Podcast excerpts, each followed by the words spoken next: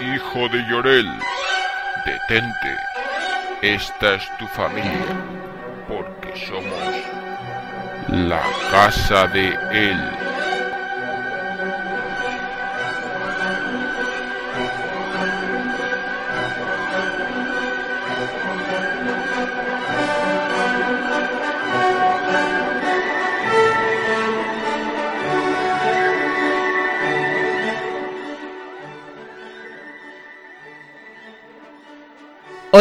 Estás a punto de escuchar un nuevo programa de La Casa de Él. Hoy vamos a traeros algunas recomendaciones de productos de subcultura popular relativamente recientes con las que podréis utilizar vuestro tiempo dedicado al ocio.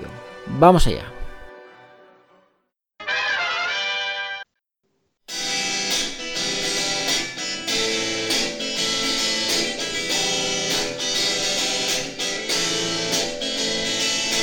Horda de trasgos, una lanza dormiense, una foto de Parker, noche de muertos vivientes, somos guardianes de Gotham, asaltadores de tumbas, desiertos de Tatooine, somos nacidos de la bruma, orgullo mutante, hijos de Llorer, somos la casa de él. Orgullo mutante, hijos de Llorer, somos la casa de él. Bien, eh, para el programa de hoy, pues eh, como siempre he llamado a los Vengadores y se han reunido. Eh, Violeta, ¿qué tal? Pues muy bien, muy bien. Eh, no has dicho de qué, de qué es el mes del programa. Entonces, ya que me saludas primero. He dicho tres frases. Ya, pero has visto, yo me adelanto. Ya que me saludas, pues aquí estoy en el mes de las brujas, por ejemplo. Ajá. Yo creo que ya hemos tenido un mes de las brujas. ¿Qué mes es el de las brujas? A ver. No sé. No, lo estás mm, inventando. ¿Puede que sea el octubre del año pasado? Que ya bueno, pero es que, eh, ya, esto se reinicia. No, no, no, no, no o sea, es como el mes de, mi santo. Cada mes es único, es único. O el mes ese de la cerveza. E, eso vuelve a ocurrir. Em, Juan, ¿qué tal? Muy bien. me, gusta, me gusta la idea de Jairo. O sea, no, aunque cambie el año, el mes es diferente, ¿no? Claro, claro, claro. Es bueno, es pues aprovecho el saludo para preguntar algo que seguro que sabe Violeta, eh, espero no dejarte mal en directo, Viole, pero mm, es que se me ha ocurrido el mes, he visto en redes, yo que soy un señor mayor y hay cosas que ya no entiendo de, la, de los millennials, eh, todo el mundo habla de Spooky Season. Estamos en el mes de Spooky Season. ¿Qué es la Spooky Season? Hombre, pues claro, porque es Halloween y podemos llamarlo como lo llamamos en la casa de él, la casa árbol del terror, o podemos llamarlo el mes del miedo o el mes de las lecturas escalofriantes, pero queda mucho más guay decir spooky season, porque así eres más, más, moderno y más, más así. ¿Pero spooky qué es? Ah, es, o sea, es ah, una palabra que existe en inglés. Eh, escalofriante, ah. de, miedo. de miedo. Juan, de miedo. Vale, yo es que tengo el B1. O sea, no, no es nada... Saluda, eso, eso que te vale para conducir carricoches, el B1. Lo, de siempre de Halloween, pero en, inglés, o sea, lo de miedo. Vale. Señor Santiago Negro, voy hoy que agradeceme, o espero que hayas notado que no te voy a llamar James Black. Eh, no había caído, pero mira, te lo, agradezco, efectivamente. Eh, guay. Hola, buenas noches a todos. Venimos a recomendaros mogollón de historias, así que prepara la cartera. Eh, que por cierto, claro, tú no estabas, pero recuerdo que en un programa que no has estado, leíamos comentarios de un programa en el que sí has estado y los comentarios se referían a James Black. Ahí, Me estás jodiendo la vida. Qué gracioso. Vale, muy bien, pues ya tengo un alias. Que no es un alias, realmente es. No lo, no, lo voy a buscar, pero me puedes creer. Vale, no, te creo. Em, voy a ir a algunos comentarios que nos habéis dejado sobre. Saluda Ay, que nos falta uno, nos falta uno. Claro, es que, es que, es que me he liado con, con la parte mala y me, me, he dejado Carlos. Este bullying, este bullying en directo también ha estado bien. Sí, pero a mí me parece muy bien porque Violeta me voy a alinear contigo y voy a estar de acuerdo con lo del eterno retorno, como has dicho tú, y nada de eso de que aunque cambie el año, el mes también cambia. No, no, pues ahora soy de Violeta por hacerme el bullying. Qué viejo me hago. Eh, en fin, como iba diciendo, voy a leer algún comentario de nuestro último programa que fue reciente además, el de las versiones de Spider-Man, que estuve con, con Fer y con Borja, si no recuerdo mal. Menos mal que fue hace cuatro días. Eh, nuestro embajador en Argentina. Buenas. Coincido un poco con Fer respecto a Across the Spider-Verse. El tercer, el tercer acto Tiene una estructura rara, termina el conflicto y sigue un epílogo largo presentando una situación nueva y eso me dejó con una sensación rara. Por eso, para mí la peli es mejor en todos los aspectos que la anterior, excepto en lo que tiene que ver con el guion. Aún así no le quito mérito porque se debe a que son dos partes, y sin duda es lo mejor que hay en audiovisual de Spider-Man. Muy buen programa, aunque esta vez sí se notó un poco de improvisación, no les voy a mentir. el Spider-Man Noir... increíble que, que las otras veces no. Fíjate lo mal que lo hemos tenido que hacer. Eh, dice, el Spider-Man Noir eh, de los cómics es de mis versiones favoritas. Spider, saludos. Eh, venga, voy a leer otro de, Marcos. de mi versión alternativa de Spider-Man es Ben Reilly en su forma original de araña escarlata, con aquel traje rojo y sudadera con capucha azul, un icono hoy día también. Eh, Anya Corazón aún anda dando vueltas por ahí y de hecho ha sido parte fundamental en Spider-Verse y secuelas. Un saludo arácnido para todos. Muy bien, Marcos, pues otro para ti. Em, y tengo también por aquí otro comentario. En Criptoninos y Gotamitas, nuestro grupo de Facebook, que se me pasó leerlo el, el otro día, pues bueno, leo hoy. Que normalmente eh, estos mensajes que nos los soléis hacer llegar al correo, lo que sea, no los leo por entender que son en privado, pero bueno, este que es lo hacen en el foro de Kryptonianos, pues entiendo que, no pasa nada por compartirlo. Es de Antonio López Ruiz Díaz, que nos ha emocionado a todo el equipo este comentario, a todos los que lo hayáis leído. Eh, dice, muy buenas, quería pasarme por aquí para deciros que os empecé a escuchar hace cosa de un año y me gustó mucho vuestro estilo. Tanto es así que, aprovechando que mi trabajo me lo permite, empecé a escuchar desde el desde el programa cero hasta hoy. Ojo al dato. Y esto me ha confirmado el gran equipo que sois y hacéis que las horas de trabajo pasen de forma más amena. Durante este tiempo, cuando empecé desde cero, me he sentido como un viajero en el tiempo que observa una reunión de amigos desde un rincón mientras hablan de cómo se imaginan que será una serie o película que aún no se ha empezado a rodar o se ha estrenado, pero a día de hoy sí y no han sido pocas las sonrisas que me han salido con los errores y aciertos que teníais e imaginando cómo habrían sido si os hubieran hecho caso. Me gusta mucho la imparcialidad y guía de nuestro amado líder Jairo. O sea, me han llevado muchas cosas en mi vida, pero imparcial creo que nunca. Creo que, creo que se ha equivocado de podcast. O sea, es que podemos sacar tantos ejemplos de lo contrario. Oh, chaval, me flipa, ¿eh?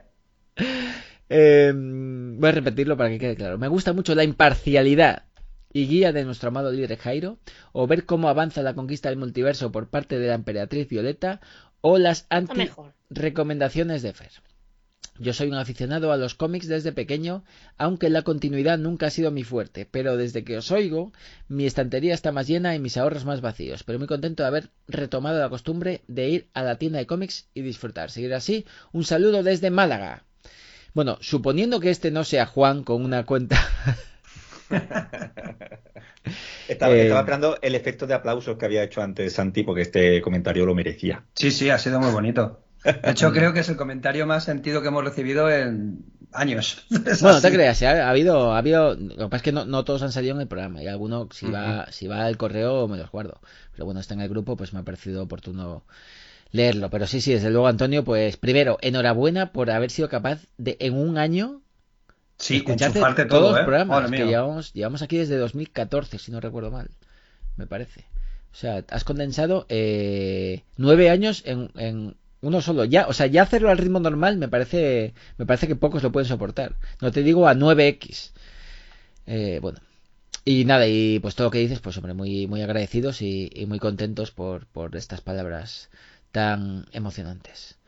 Em, y nada más, em, con esto cerramos la parte de comentarios. Em, ya hemos bautizado el mes, que es eh, el mes de las brujas. Acuérdate que para octubre que viene no lo puedes llamar otra vez el mes de las brujas. Seguramente me acordaré muy bien el octubre que viene. sí, porque aquí nunca nos olvidamos de nada. Y mm, no sé, ¿alguna otra estupidez que, decir? Si no, pues venga, vamos allá. Eh, hacemos la pausa habitual de este momento del podcast y volvemos para daros recomendaciones del mes de las brujas. Hola, I'm Tom Taylor and you're listening to Casa de El. Gracias.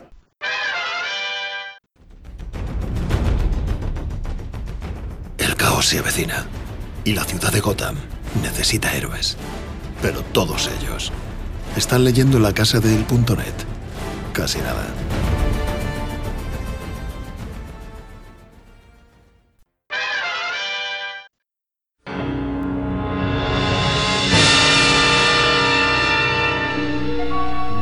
Ocurre nada a su reproductor. No intente ajustar el sonido. Ahora somos nosotros quienes controlamos la transmisión. Controlamos la frecuencia y la longitud de onda. Podemos abrumarle con miles de podcasts o hacer que un simple sonido alcance una claridad cristalina, y aún más. Podemos hacer que escuche cualquier cosa que conciba nuestra imaginación. Durante la emisión de este programa, controlaremos todo lo que oiga. Está usted a punto de experimentar el asombro y el misterio que se extiende desde lo más profundo de la mente hasta más allá del límite.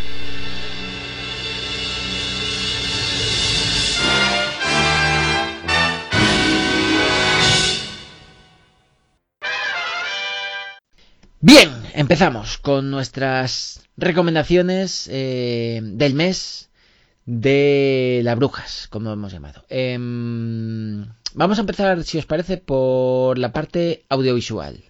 Esta vez, ¿vale? Eh, por cierto, estamos en el mes de las brujas, pero es que esto lo tenía que haber hecho antes. Eh, pero este programa no es el especial de Halloween, ¿vale? ¿Lo vamos a hacer? Sí, espero que sí. Estamos a tiempo, ¿vale? Aún quedan unos cuantos días para llegar a Halloween. Eh, estamos muy atreados, al menos yo.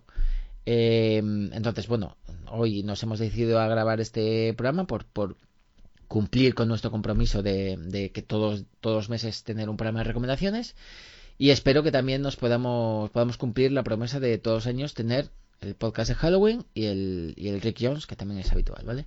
Em, si nada se tuerce, lo, lo, tendremos. Digo esto porque, mm, por alguna extraña razón, eh, el de Halloween es el que más pide la gente. Entonces, estad tranquilos, dejad, de enviar mm, balas con mi nombre y cosas así, eh, que espero que, esté antes del día 1, de, o sea, antes de, la noche de Halloween, espero que lo tengáis ya por ahí para, para que podáis... Y que sepáis que eso no descarta que en este programa haya brujas y no hablo de mí. que también. Em, eh, pues venga, eh, vamos a empezar con la parte audiovisual, si os parece. Eh, ¿Quién trae, quién trae películas? Santi, ¿tú? Yo traigo película. Venga, vamos allá. Bueno, pues vamos a hablar de The Creator, una de las sensaciones de género fantástico que hemos tenido este 2023. Aquí en, en el último semestre, que para mí ha sido toda una sorpresa, pero tiene muchas cosas buenas y muchísimas cosas malas. Para mí está un poco desequilibrada. Pero bueno, vamos a ir por partes. El director de esta película es Gareth Edwards, que, bueno, a los aficionados al género fantástico le, recordaremos por ser el director de Rogue One. Mm, ya he hablado varias veces de que yo tengo varios problemas con Rogue One. Me encanta cómo está dirigida, me encanta la visión de Gareth Edwards, pero tengo un poquito de problemas con, con su narrativa. Aquí me pasa un poco lo mismo, pero ¿qué ocurre? Que construye un entorno tan, tan, tan fabuloso que, te quita el aliento. Para mí visualmente es una de las mejores películas que he visto en mucho tiempo, ¿vale? Estamos hablando de un nivel de efectos especiales que, estamos en continuo increscendo, ¿vale? Eh, eh, pues, pues, ojo, un dato, eh, lo voy a comprobar, pero yo creo que el presupuesto no es demasiado sí, sí, elevado. Sí, sí, sí, no es elevado, pero lo que ha, es que ha sacado petróleo con, lo que le han dado. Yo no vi una construcción de mundo, de, de lore, por decirlo de alguna manera, desde Avatar.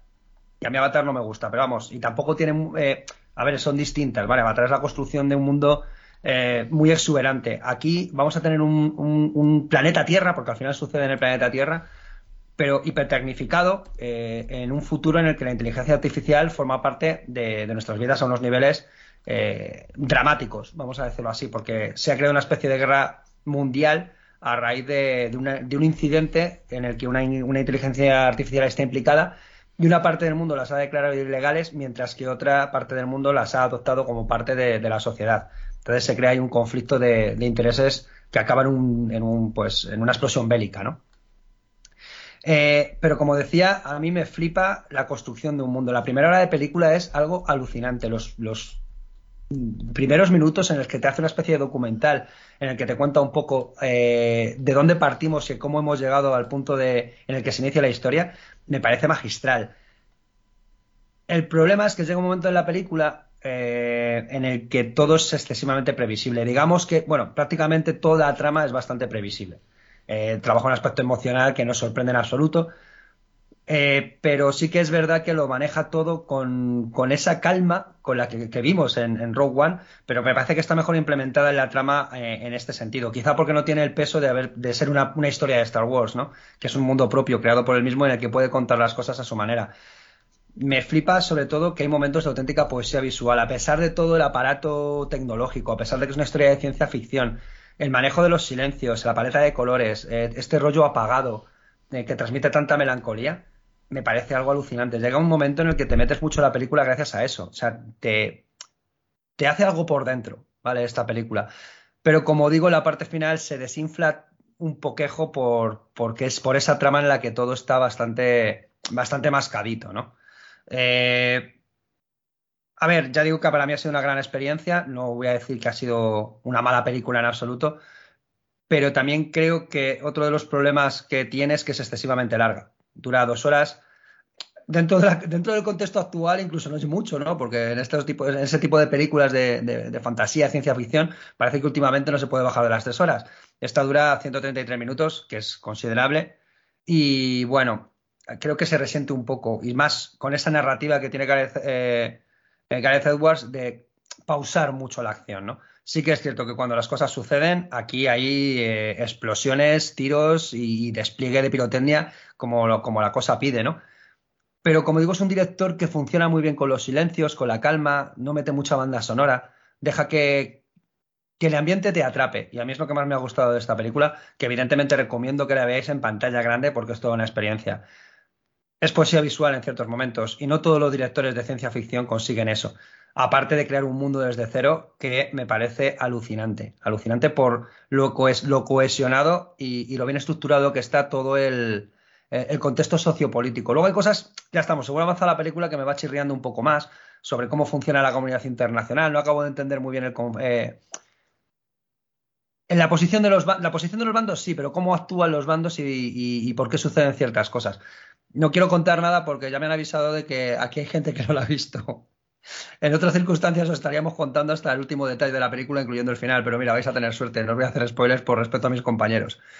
Pero eso, hay veces que el contexto del propio conflicto bélico me, deja un poco con la, ceja subida, ¿no? En plan, no, entiendo muy bien por qué no suceden o por qué suceden ciertas cosas.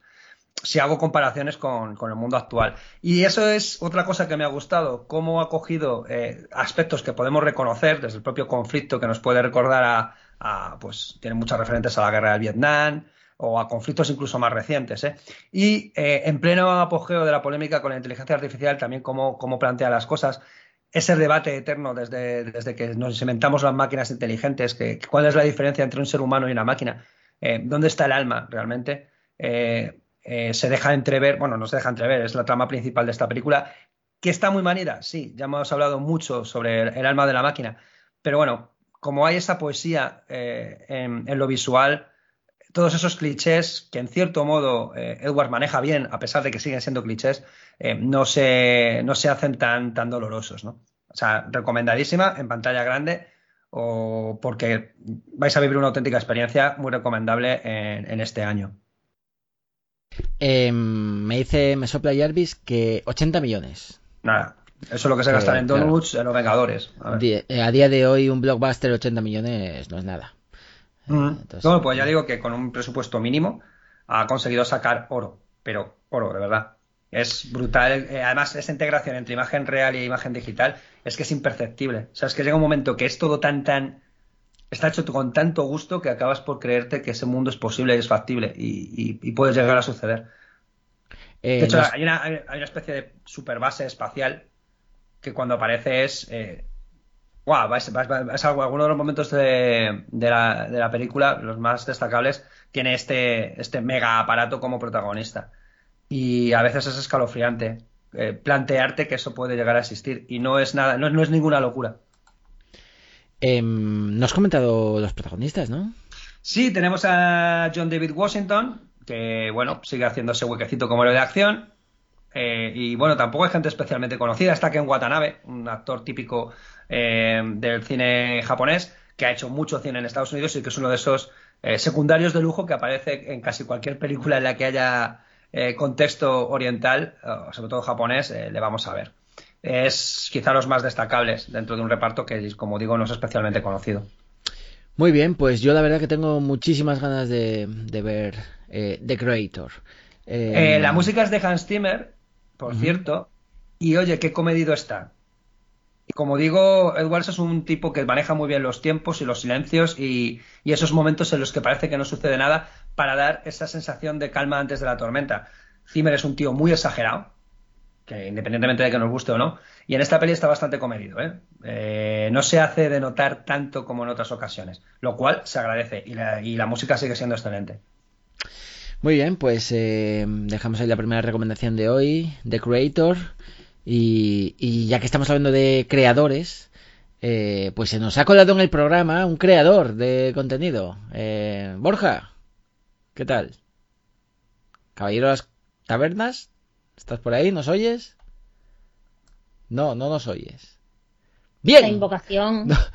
Oh, qué fracaso de entradilla, ¿eh? Ha sido horrible. Eh, ha sido una tirada de dados pifia total. Mm, mal. El primer sorprendido hemos, sido nosotros, ¿no? Sí, claro, nadie se lo esperaba y ha sido como. Ya, ¿eh? em, ¿Hola? Que ha, sido muy raro. Bueno, pues vamos a continuar después de, este incómodo episodio. Em, vamos a seguir. No sé si luego vendrá Borja o no.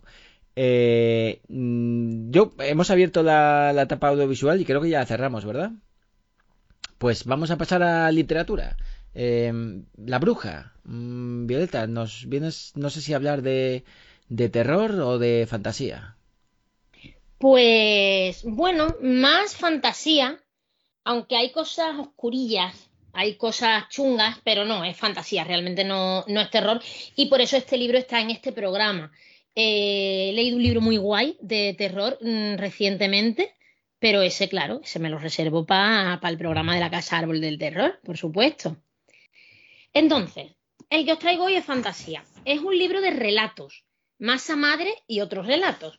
Mm, no suelo leer libros de relatos, me gustan los relatos, pero me pasa que, que, a veces como que soy poco constante. De repente hay un libro, me leo un relato, a lo mejor me gusta mucho, otro día me leo otro, pero claro, como no es algo que, que te pegue leer de seguido, me pasa que, acabo muchas veces abandonándolo o olvidándome de que me estaba leyendo ese libro y me he leído tres relatos solo. Me cuesta como leerme entero un libro de relatos. Eh, bueno, esto puede ser fallo mío mental, ¿eh? no, no, de los libros, pero sí que me pasa a veces eso, que como los voy leyendo poco a poco y tal y no están relacionados entre sí, pues de repente se me olvida, se me cruza otro libro y lo dejo. Con este libro no me ha pasado y de hecho me lo he leído bastante seguido, porque es un libro de relatos con truco y es que eh, aunque cada uno es independiente, están todos relacionados entre sí. Bueno, os repito el nombre, Masa Madre y otros relatos, la autora es Angela Slater y yo creo, ya os dije antes que tengo la memoria cada vez peor, pero yo creo que yo en algún programa de, la casa de él recomendé eh, un librito cortito y magnífico que se llama De conjuros y otras penas, también de Angela Slater publicado en ese caso con Duerme Vela. Yo creo que lo recomendé. Si no lo recomendé, mira, pues ahí os queda. Juan, Juan, ¿nos puedes decir algo sobre esta extraña afirmación? Bien, si cada vez que intento hablar con alguien se va. No eh, pasa nada. No, no, estaba, es, que estaba, es que estaba muteado. Estaba diciendo que creo que he perdido mi poder porque yo ya no me acuerdo de lo que ha salido y lo que no. Ya te hemos eh, dicho que pasas mucho tiempo con nosotros y te, has, te has vuelto igual, igual de imbécil que los demás. increíble. Pero bueno, yo lo dejo aquí en el aire. ¿Que os recomendé de Conjuros y otras penas? Fantástico, hice muy bien en, recomendarlo. ¿Que no? Pues lo recomiendo junto con este, porque la autora Angela Slater, eh, de la que me estoy haciendo cada vez más fan, porque es que todo lo que me leo de ella me parece magnífico y maravilloso, pues eh, sitúa estos dos libros, o sea, de Conjuros y otras penas, que es una novelita corta, y los relatos de Masa Madre, todos están situados en el mismo mundo. Y hay personajes en común no te hace falta uno para entender el otro. O sea, te puedes empezar a leer los relatos y luego si te han gustado te vas a la novelita. O primero la novelita y si te gusta mucho los relatos, porque son independientes. eh, no te hace falta una cosa para entender la otra. Simplemente son, bueno, pues de repente a lo mejor sale un personaje en la novela y aquí hay un relato que te cuenta pues un episodio de su juventud y luego hay otro relato diferente que te habla de este mismo personaje pues ya siendo vieja. Y hay un secundario en un relato que de repente es el protagonista de otro. Eh, eso eh, realmente lo hace muy bien y lo hace muy guay porque sigue manteniendo la independencia entre ellos. Pero cuando te los vas leyendo y se te va formando en la cabeza ese mundo, pues es maravilloso. Eh, estos cuentos son todos con un sabor a cuentos de hadas clásicos. Son muy, muy cuentos de hadas. Pero cuentos de hadas no de los de Disney, cuentos de hadas de los originales, de los de, los de sufrir, de, de, de los que la gente se mata y sangra y, y hay cosas chungas y el final pues no es necesariamente feliz en cada cuento y bueno, pues estos cuentos de hadas reales, ¿no? De, si nos vamos a leer eh, los originales de, los hermanos Grimm o de Andersen, eh, pues bueno, nos encontramos a veces cosas bastante turbias y eso que ellos también reelaboraron lo que era el cuento tradicional medieval, que quizá era aún más turbio. Pues eso, eso, eso lo, lo tiene ella. O sea, tú los estás leyendo y dices, bueno, esto es un poco cuento de hadas, pero con ese toque. Eh, alguno de ellos tiene inspiración en cuentos que conocemos. O sea, hay elementos que de repente hay uno de ellos, por ejemplo, que es una especie de retelling de Rapunzel. Mm, pero bueno, completamente cambiado, claro, o sea, eh, completamente diferente, pero sí que, por ejemplo, pues ahí eh, lo vemos muy claro, ¿no? O sea, hay una chica que vive en una torre, lo que pasa es que por qué vive en esa torre, qué le pasa después, pues a eso ya sí que no tiene nada que ver con, el cuento que conocemos. Pero hay otros que no, hay otros que realmente no, no tienen no tienen ninguna referencia evidente, ni son un retelling ni nada. Pero sí que nos vamos a encontrar, eh, desde luego, nos vamos a encontrar brujas. Hay mucha, mucha magia. Eh, nos vamos a encontrar todo tipo de, seres fantásticos. Eh, especie de sirenas, ninfas del lago, trolls, mm, o sea, todo tipo de, personajes y, desde luego muchísima, muchísima magia. Eh, con este sabor, como os digo, a cuentos de hadas, pactos ancestrales, traiciones, mm, sufrimientos, eh, venganzas. Muy chulo. Me, a mí me encantó, o sea, me encantó. Mm, empecé así como poco a poco, te lees un, un relato y dices, ah, pues está muy bien, te lees otro y, de repente eso, yo no sabía que estaban todos relacionados entre sí.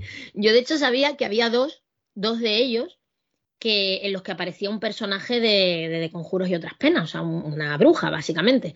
Hay una bruja en De Conjuros y otras penas, que es como una señora de mediana edad, y yo me leí más a madre porque sabía que había un relato en el que contaba una cosa de su juventud, una especie de precuela, y había otro relato en el que salía ella, pues, de, de vieja, ¿sabes? Como, bueno, pues, ¿qué le ha pasado en la vida?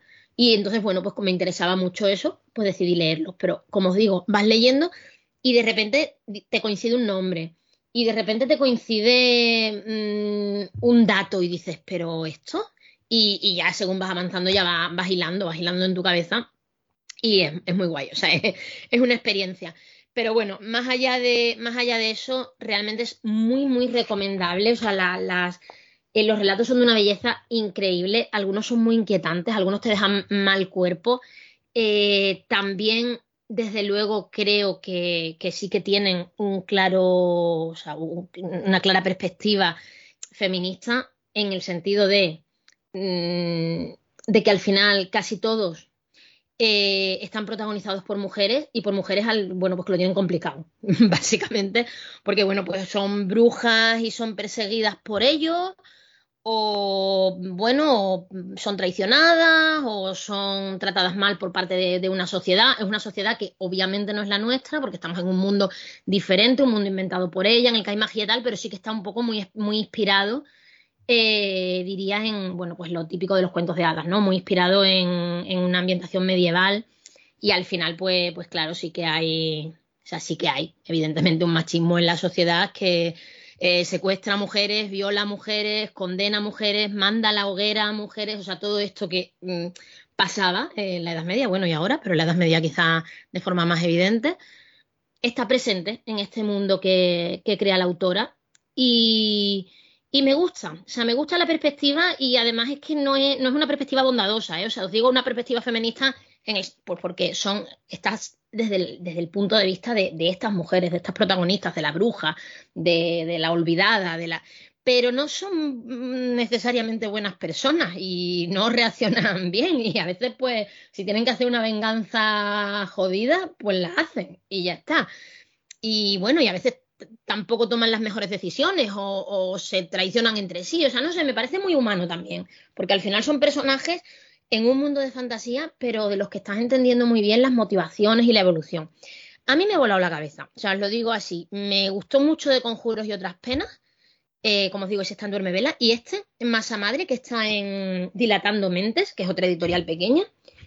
y bueno, pues magnífico, o sea, magnífico. Yo ha sido de lo, no, sé si es el mejor libro de relatos que me he leído, pues no, no, realmente no, porque he leído otros que han sido mejores, pero al estar tan enlazado entre sí es el que más me ha enganchado, o sea, es que me lo he leído en tres días. Seguramente si lo lees poco a poco también lo disfrutas, pero a mí este libro se me ha enganchado como si fuera una novela. Y bueno, pues ahí queda la recomendación. Muchas brujas y, y mucho cuento chungo. Vale, pues eh, ahí queda nuestra primera recomendación literaria de hoy, eh, Masa Madre y otros relatos de Angela Slater, publicado por Dilatando Mentes y unos 20 pavetes, ¿no? Pues no me acuerdo, pero pues seguramente ya, te lo digo yo. Em, vale, ya que estamos... Pero es eh, gordito, es gordito. ya que estamos en tema libros, eh, voy a hacer un segundo intento y a ver si esta vez no quedo como un deficiente mental. Eh, Borja, ¿estás entre nosotros para traernos un libro? No, no entiendo la relación entre que te conteste y que demuestres que eres un retrasado mental. Es que no estabas antes. da igual, no implica nada. Es que antes, antes ha intentado invocarte de forma muy guay y entonces no ha respondido nadie y ha quedado un poco mal. No, hombre, porque la Ouija siempre es dos o tres veces, es normal. ¿Qué tal? ¿Cómo estamos? Nos hemos traído aquí al Caballero de las Tabernas que tiene últimamente tiene la costumbre de entrar a mitad de programa. Em, Porque un Caballero de las Tabernas entra ni pronto ni tarde, sino cuando le dé la gana. Ajá. Eh, pues mm, vamos, te hemos traído aquí, no porque a ti te dé la gana, sino porque ya que estamos ahora en tema libros, Digo, pues voy a traer a Borja a ver si nos habla de algún libro que haya salido últimamente, así muy, muy últimamente, que pueda ser interesante para él, del que nos pueda hablar en lo que sea experto. No se me ocurre ninguno, no sé, algo de. Mm, de. yo qué sé. No sé, de Nova. De un autor, random, de un autor random, por decir uno. Eh, pues cuyo nombre rima con random. muy bien, perfecto. Bueno, hoy era el día, hoy había que venir porque hoy, el día que estamos grabando, se publica la última novela secreta de Brandon Sanderson y ese es mi libro. Es, eh, va a ser una recomendación muy cortita y muy rápida, pero básicamente, esto va a desanimar a unos cuantos. Para leerte esta novela necesitas haberte leído las 18 anteriores. Así os lo digo. Es el spoiler hecho persona, hecho el libro, vamos. Es como un regalo a los fans. De hecho, en el, eh, prefacio ya dice que, justamente esta novela es eso, un regalo a los fans mm, por, el año este que nos ha dado Sanderson, ¿no? Por haber hecho que consiga 46 millones de pavos en el, en el Kickstarter donde se, bueno, consiguió publicar estas novelas. Es una novela que tiene mucha relación con el Archivo de las Tormentas, pero a la vez mm, no pasa en el mismo sitio. Digamos que es un experimento del autor para hacer una novela eh, que todo el rato em, sea acción, acción, acción, acción, acción sin parar. Quería probar qué pasaba si hacías una, novela que es tensión absoluta. La premisa es un poco pitch black. No sé si la primera de Riddick, no sé si recordáis que básicamente el sol te mata. Pues esto es eh, básicamente lo mismo. Un planeta donde el día pasa en, no sé si un 10 o 12 horas y el, y el sol te mata. Y hay como, bueno, hay una facción de gente malosa que tiene un extraño poder que cuando te toca con la vara te conviertes como en una especie de Terminator con superpoderes. Y hay una, bueno, hay una pequeña rebelión y es donde acaba nuestro protagonista y nuestro protagonista su intención no es para nada ayudar a nadie, sino que está huyendo de otro tema, ah, como si fuesen unos mm, marines espaciales. Ah, y, su idea es huir del planeta, pero para huir del planeta pues tendrá que verse involucrado en, todo lo que pasa en ese planeta. Este relato sucede miles de años después de, de todo lo que te has leído tú, Jairo, para que nos entendamos. Así que contiene. No, no, escucha, nos entendemos tú y yo, pero a lo mejor el resto del mundo no sabe lo que yo he leído. Tienes razón, tienes razón. Eh, sucede miles de años después de Elantris, miles de años después de Nacidos de la Bruma, miles de años después del Archivo de las Tormentas. Así que, bueno, contiene mm, spoilers muy bonitos de, todos estos libros. Y, digamos que se requiere, aquí sí, que se requiere mucho conocimiento previo. Claro, son, son muchos años de, preparación para llegar a ese tipo de, relatos. Los que hayáis leído Historia Secreta, mm, podemos hacer un poco. Sí, podemos decir que es como la Historia Secreta 2, ¿vale? Y lo dejo aquí, no, no, aquí sí que no voy a decir nada. Jairo, sé que no lo has leído aún, este, pero, pero digamos que es como un nivel superior ya del conocimiento del Cosmere, este, este universo que ha creado Sanderson del cual hace poco ha nacido un nuevo podcast súper interesante, se llama Cosmere 16, pero bueno, eso no tiene nada que ver con el tema. Y nada, publicado por Nova, 26 euros si no me equivoco. Si lo compras en la tienda de Gigamesh online, tienes una ilustración chachi pistachi. Si lo pides en el corte inglés, tienes una, una alfombrilla de ratón. Si lo pillas en la FNAC, una baraja de cartas. Y si lo pillas en el Carrefour, una tote bag súper chula. Vale, em, pues. El hombre eh, iluminado. El hombre iluminado. Nova, 26 pavos, Brandon Sanderson. Em, yo no, o sea, si algún día lo leeré, eh, queda, queda, me queda, como dices tú, pues unos, unos 13 libros más o menos para poder leérmelo, pero desde luego le, tengo muchas ganas. Estoy seguro que Violeta también. Eh, y Violeta se lo debería leer. Sí, pero sí, eso es verdad, me lo debería leer. Lo que pasa es que sí. Déjate de, No, no, lo que necesitas es menos mm, editoriales de estas pequeñitas que te quitan el tiempo de las cosas importantes. Eh, de todas formas, lo que iba a decir, que no me dejáis, para que le interese eh, este libro o otros de Brandon Sanderson, pues recomendaros, creo que ya lo mencionó Borja, un nuevo podcast que se llama Cosmer 16. Eh, está muy bien, además a los podcasters los conocéis, a los dos que lo, que lo hacen, porque si sois oyentes de la casa de él, pues los vais a conocer. Y yo como, como lector primerizo, mm, voy a decirlo así, de, de Sanderson, pues creo que va a ser mi podcast literario de cabecera, o eso espero. Y, seguro que el de, el de muchos otros también. Y hablando. Debo decir, déjame un momento. Quiero añadir que los podcasts anteriores de los que hemos hablado de Brandon Sanderson, en la casa de él, también son de obligada escucha, ¿eh? Que tenemos uno con Violeta sobre el orden de lectura, tenemos uno sobre adentrándonos en el Cosmere, otro con entrevistas al traductor, que todos estos también son muy interesantes de ver, o de leer, de escuchar, que digo. Vale, y como decía, le estabas diciendo antes a Violeta que, estaba demasiado ocupada con editoriales pequeñitas. Es broma, es broma, ¿eh? que no, se enfaden las editoriales pequeñas. Yo creo que nos va a hablar ahora de, la de siempre, ¿no, Violeta?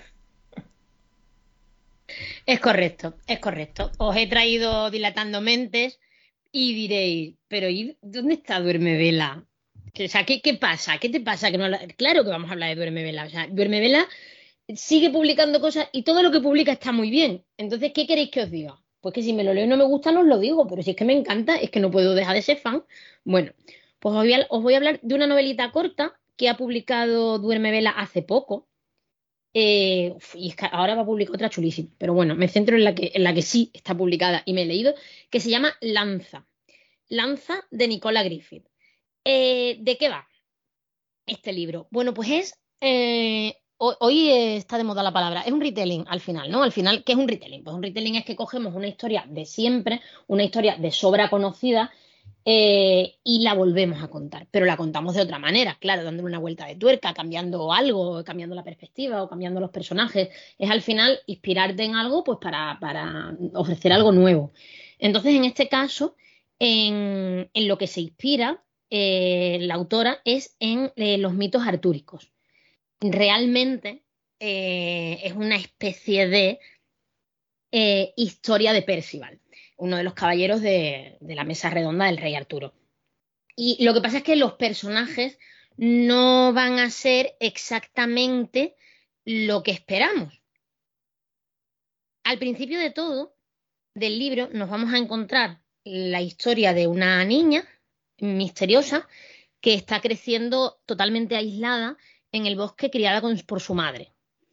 Eh, la niña no sabe su nombre y de hecho su madre, que desde el, principio del libro vemos que, no está la señora muy fina, o sea, que, está un poco que está mal, está psicológicamente afectada, eh, la llama de distintas formas según, según, bueno, pues según cómo se encuentre, según cómo esté. Entonces hay como días buenos y días malos, ¿no? Días buenos en, en las que la, llama por un nombre que, que significa eh, su, su, regalo.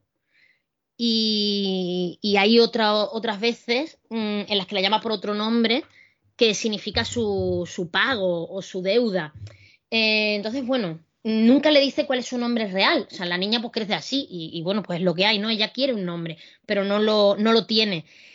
Eh, además crecen, pues eso, aisladas y, y, ella está como advertida de que hay un peligro que la acecha, de que el mundo exterior es peligroso. Sin embargo, ella sí que quiere, ella quiere conocer al mundo exterior y conforme va creciendo y va haciéndose más fuerte eh, y va haciéndose más valiente, también va atreviéndose más pues a, explorar, a ver a otros seres humanos, aunque sea de, escondida.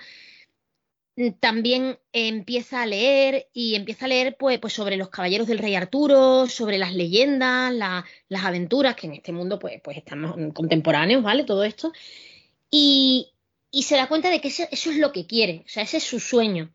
Y finalmente, esto no es spoiler ni nada, ¿vale? Porque todo esto pasa al principio y si no, pues no habría novela. Eh, decide Mm, ir a, buscar ese sueño, o sea, eh, ir a por su propia aventura, decide, decide mm, buscarse la vida y se propone llegar a ser uno de estos caballeros legendarios.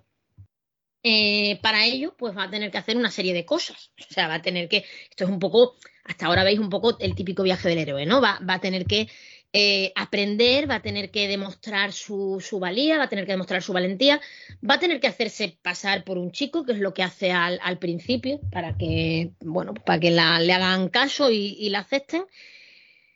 Y a partir de aquí van a pasar una serie de cosas. Aquí ya sí que me paro porque esto ya sería spoiler. Como veis, el principio es muy de fantasía clásica, con la única diferencia de que, de que aquí, pues en lo que sería un chico Mm, torpe buscando ser caballero, pues vamos a tener a una niña, es la única diferencia hasta ahora.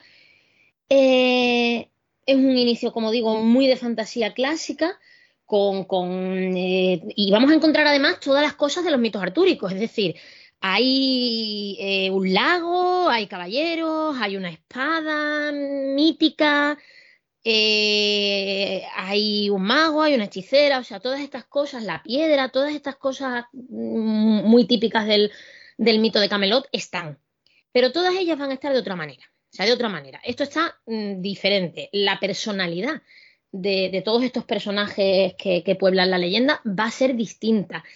Y la forma en la que nos vamos a encontrar estos elementos también.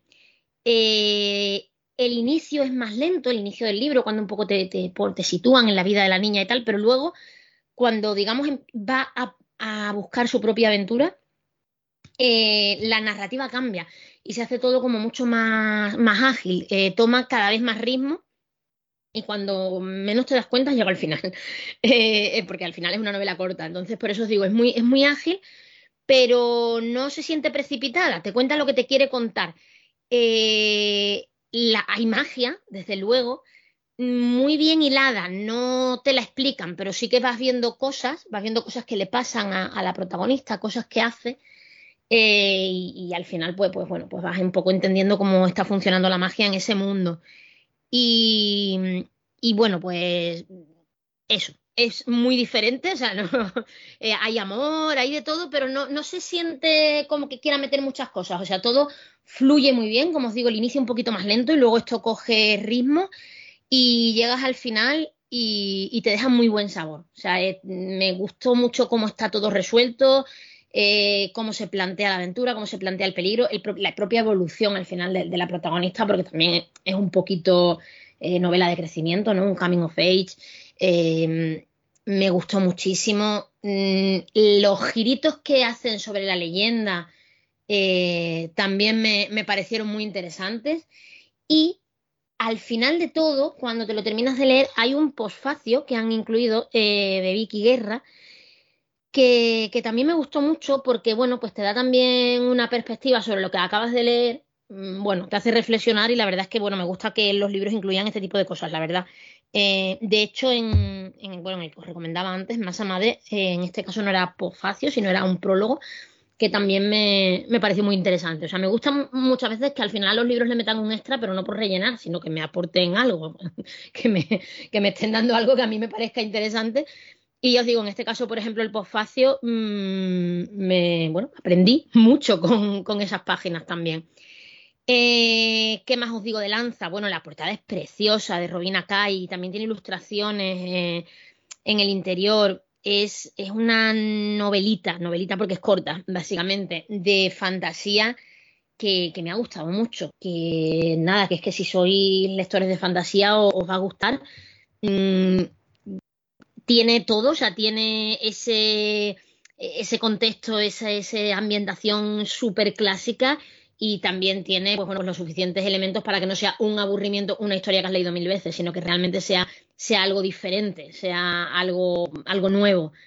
Em, precios y páginas, a ver cuántas páginas tiene esto, tiene 24 páginas, cuesta 18.95 en físico y luego hay la opción de comprarlo digital por 7.49. Eh, y si miráis la portada, eh, ya, veis, ¿eh? es súper bonita, es súper bonita. Y, bueno, pues, pues ya os digo, o sea, es una novela de fantasía que, que, se, que, te la lees en nada, que, es una maravilla. Muy bien, tercera y última recomendación literaria de hoy, Lanza de Nicola Griffith, Duerme Vela, a mí me ha, me ha llamado. Em, bueno, de hecho ya, ya la tenía en mente antes de, tu recomendación, pero me has incrementado las, las, las ganas. 19 eh, pavos, como ha dicho Violeta. Em, pasamos a los cómics, si os parece. Y pues voy a empezar yo mismo. Em, si os acordáis, no hace muchos programas e hicimos uno sobre el Joker, sobre cómics del Joker o sobre el personaje, más bien. Y eh, al acabar, cuando estábamos hablando un poco de las historias mm, más míticas actuales de este personaje, eh, mencionamos así de pasado un poco la de los tres Jokers, pero bueno, dijimos, bueno, vamos a, si acaso, para otro programa, eh, ¿no? Hablamos eh, de este, de este cómic tan, tan polémico. pues ahora, aprovechando que ECC ha sacado una nueva edición de tres Jokers, la edición deluxe, ahora teníamos, bueno, aparte de los tres tomitos iniciales que salieron, había otra en cartoné, normalita, y ahora han sacado la, la deluxe con una, portada nueva, tamaño más grande, este plástico protector que les pone mm, ECC a, las, a este tipo de ediciones, y bueno, una serie de, extras y tal. Eh, ¿Alguno? Bueno, sé que algunos sí. ¿Quiénes habéis leído eh, Tres Jokers? ¿Santi, sé que sí? Yo también, Jairo. Tú también. No, no, no, creas que yo no lo leí, ya lo comentamos el otro día. Ah, es verdad. Que, estaba esperando precisamente que saliese una edición en condiciones para pillármelo, pero ah. tampoco me llama especialmente. No Santi es un hombre de gusto. Sí, sí, sí, sí. Eh, hombre, esta, la edición es chulísima, ¿eh? Ahora, también te digo que la anterior que hay en, en y como a mitad de precio de esta, eh, también, vamos, también le haces el, el mismo uso. Em, pues a ver, voy a hablar brevemente y sin spoilers, lo cual es relativamente difícil en esta obra, de, de tres Jokers. Em, bueno, habría que decir que mm, empezar porque fue una obra muy polémica, eh, por, por, tanto por razones em, de la trama como por cosas externas a ella. Y es que todo esto empieza cuando Geoff Jones, que es el, el guionista, estaba escribiendo em, su último arco de su etapa de la Liga de la Justicia. Eh, el arco Darkseid War, eh, fantástico, maravilloso. Y había un momento en el que Batman se sentaba en la silla de Mobius, ¿vale? La de, la de ¿cómo se llama este nuevo dios? ¿El ¿Metron? ¿Metron? ¿Me estoy yendo? Bueno, da igual, la silla de Mobius, con esta con, la que eh, alcanzas el conocimiento pleno. ¿No? Y entonces, ante esa oportunidad, se dijo, coño, pues ahora voy a saber quién, cuál es la verdadera identidad del Joker. Y, la respuesta fue bastante sorprendente. Dice, no, es que hay tres Jokers, no hay uno, hay tres. Siempre has pensado que solo es una persona, pero son tres. Lo cual le rompió el culo a todo el mundo que estaba leyendo eso en ese momento. Eh, eso fue un cliffhanger que se quedó ahí colgado, con la promesa de que Geoff Jones eh, resolvería esto en un nuevo cómic en el que se desarrollaría esta idea de los, de los tres Jokers. Que por cierto aquí ocurrió algo antes de que se publicara esta historia, que pasaron unos cuantos años, ¿vale? Desde que, desde que Batman fue consciente de que había tres Jokers hasta que se publica esta historia, pasa un tiempo largo, largo. Y ahí es por lo que decía yo que hay cosas externas al cómic de los despachos de DC, de las guerras de Geoff Jones, Dan Didio, etcétera, que había por ahí, que bueno, nunca sabremos eh, realmente todo que todo que ocurrió, pero está claro que ahí, ahí hubo, hubo puñaladas por todos sitios. En fin, el caso es que em, lo que decían, en este intervalo hubo un episodio que voy a mencionar que me resultó muy gracioso y fue, es una tontería como un tweet de Chip Zarsky, que, que decía, eh, tengo una gran idea para, para DC, para un, pitch, que lo llaman, ¿no? Para, para DC, para una nueva historia. Cuatro Jokers. Eh, en su momento fue gracioso.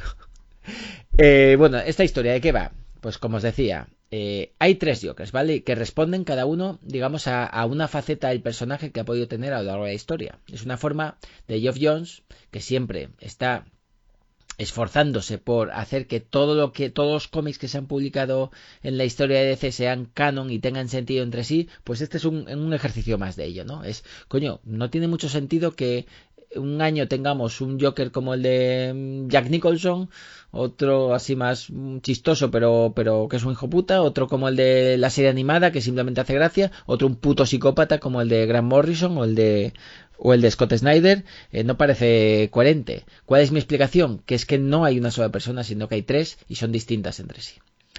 Ese es el, el, punto de partida, ¿no? Y mm, ¿a quiénes vamos a tener en el lado de, de los héroes, bueno, los villanos está claro que, a estos tres Jokers, en el lado de los héroes, pues a otros tres que le hagan frente. Evidentemente uno va a ser Batman, eh, por motivos evidentes, eh, son archienemigos. Y los otros dos están muy bien elegidos. Uno va a ser eh, el segundo Robin, Jason Todd, porque a pesar de que está vivo, en su momento murió y murió a base de palazos eh, palancazos más bien en la cabeza eh, por acción de, del Joker en aquel cómic infame que era la muerte, una muerte en la familia. Eh, y quien, el tercero, pues es otro personaje también que le guarda no poco rencor a, Joker, que es Bárbara Gordon, a la que en la broma asesina dejó en silla ruedas, ya sabéis, ella era eh, Batgirl a partir de entonces tuvo que ser Oráculo porque estaba en silla de ruedas y lo de saltar por los tejados, por lo que sea, no, no lo podía hacer.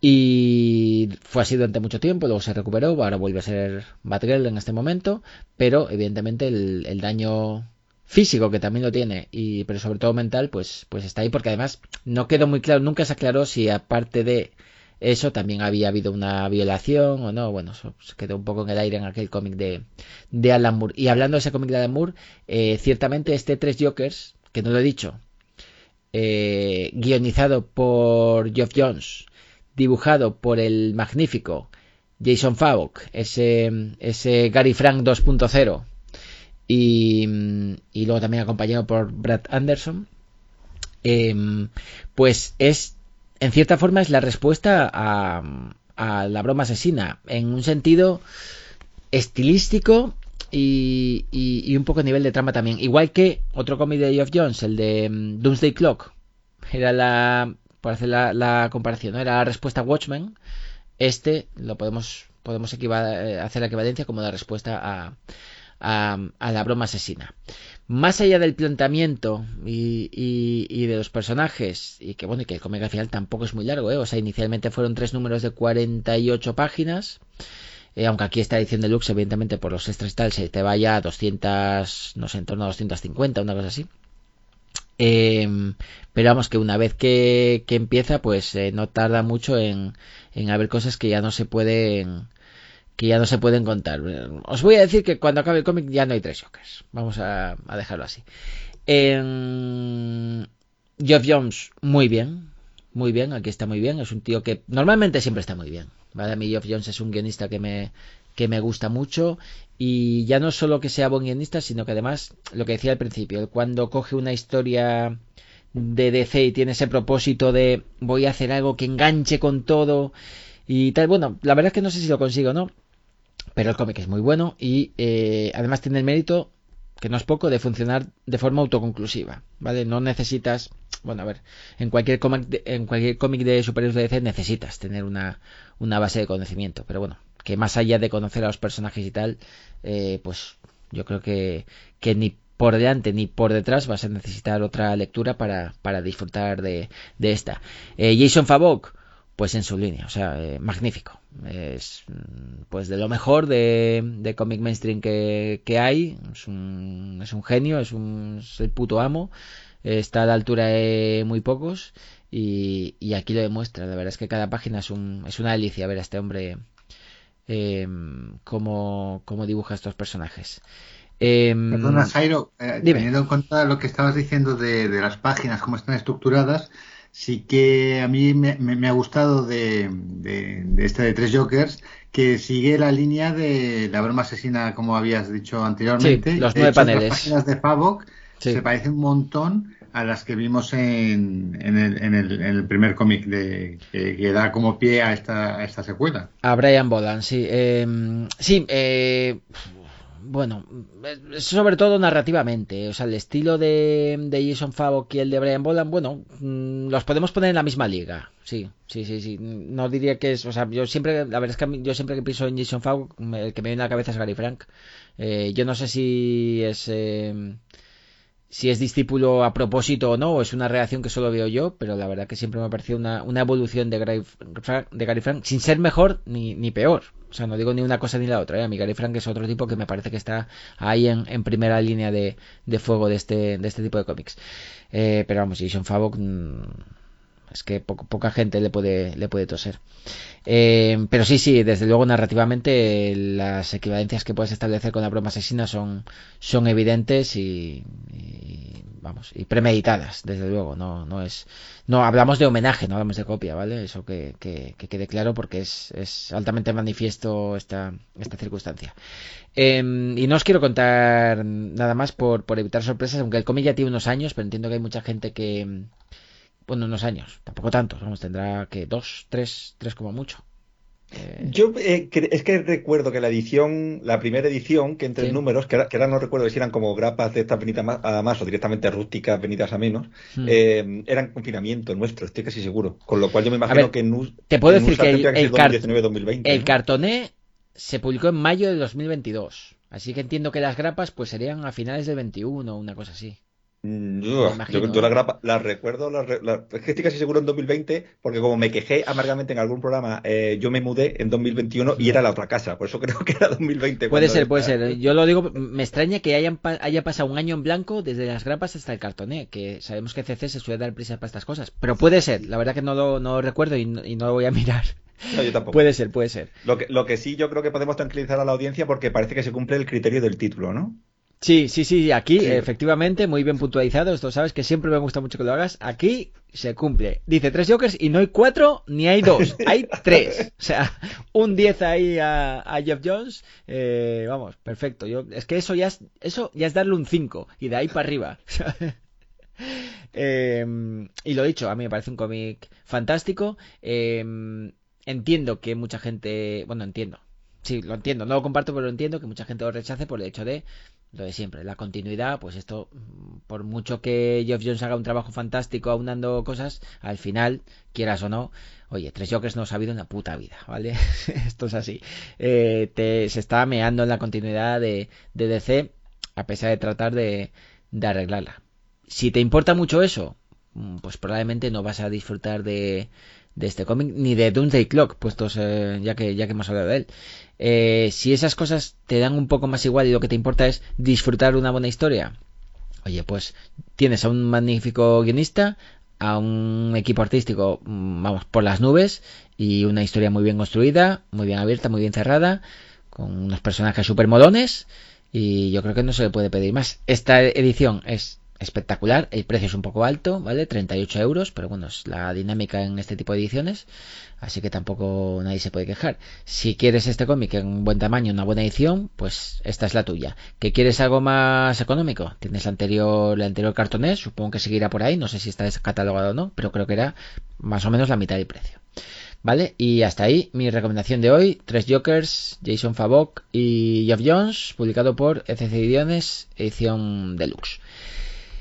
Eh, más cómics. Em, Carlos, háblanos de algo de Cartem. Que si Violeta es la de Durmebella, tú eres el de Cartem. Así que la, gente espera, cuando hablas tú, cuando vienes tú, la gente espera algo de Cartem. Yo soy de Cartem, me he, hecho, me, he hecho gran aficionado a Cartem, pero la verdad es que son, son unas ediciones tan bien cuidadas y luego las obras que suelen seleccionar son realmente interesantes, por lo tanto es fácil, fácil hacerse. Igual que de Dormevela me he hecho gracias a, Violeta, pues de Cartem es algo que, que, es que te llama, te llama, entonces tienes que seguirlos. Pues de Cartem yo tengo dos novedades que están, están relacionadas porque hay relación con la Segunda Guerra Mundial en, en ambas pero si quieres empiezo por la insurgente de, Varsovia, que es, pertenece a la colección de historias de la guerra, que es la continuación de la que ya hablamos de, del guardaespaldas de, de Masud. Y entonces, en este que es el segundo tomo de esta colección de, de historias de la guerra, obviamente habla de la guerra, pero este, en este caso, en vez de ser de la guerra de Afganistán, nos habla de la guerra de la Segunda Guerra Mundial, cuando Estamos ya en los, en, los estertores de esta Segunda Guerra Mundial y en Varsovia hay, una, insurgencia contra los, contra los alemanes, pero a la vez están las tropas de la Unión Soviética a, las puertas de la reconquista, entonces los, de, los que están sitiados esperan que las tropas rusas hagan acto de presencia en, en Varsovia y les ayuden a liberarse del, del yugo nazi, pero veremos que lo que quiere la población y lo que fuera realidad, pues divergen totalmente. Esta es una obra que, está guionizada por Jean-Pierre Pecot y el, dibujo corre a, cargo de, Dragan Paunovic. Entonces, em, esto, al igual que, sucedió con el, con el anterior de Historias de la Guerra, previamente eh, está inspirado en un artículo de, que, se, que se hizo a, a Lasha Ozquez Muri, en, una revista francesa que se llama Guerras e Historia, que es del año 2014. Entonces, en, este caso, lo que nos va a narrar es el segundo alzamiento de, Varsovia, porque hubo uno al principio de la guerra y en este caso es uno que sucedió en el verano de 1944, cuando la, que es la protagonista de la obra, María Sabina de Brim, trató de levantar a la población, la, que aún quedaba, contra los, nazis. Aquí contó con el apoyo de lo que quedaba del Ejército Nacional de, Polonia, que estaba bajo el, mando del gobierno polaco en el, en el exilio, en, Londres. Pero había una lucha soterrada entre lo que es este, este Ejército Nacional de, Polonia y las tropas de comunistas que operaban bajo las órdenes de la, de la Unión Soviética.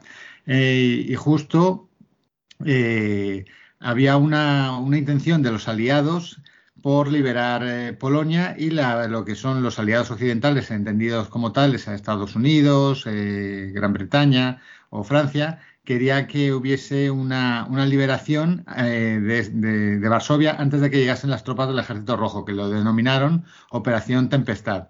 Entonces, el, Ejército Rojo, como he dicho anteriormente, estaba justo al otro lado del río Vístula, pero no, avanzaron y se, quedaron en la, otra orilla. Por lo tanto, este intento de, insurgencia, de levantamiento de Varsovia, pues quedó en, borrajas y eh, finalmente la ciudad fue liberada en, enero de 1945, pero obviamente eh, esta insurgencia no consiguió el objetivo que tenía, que tenía previsto.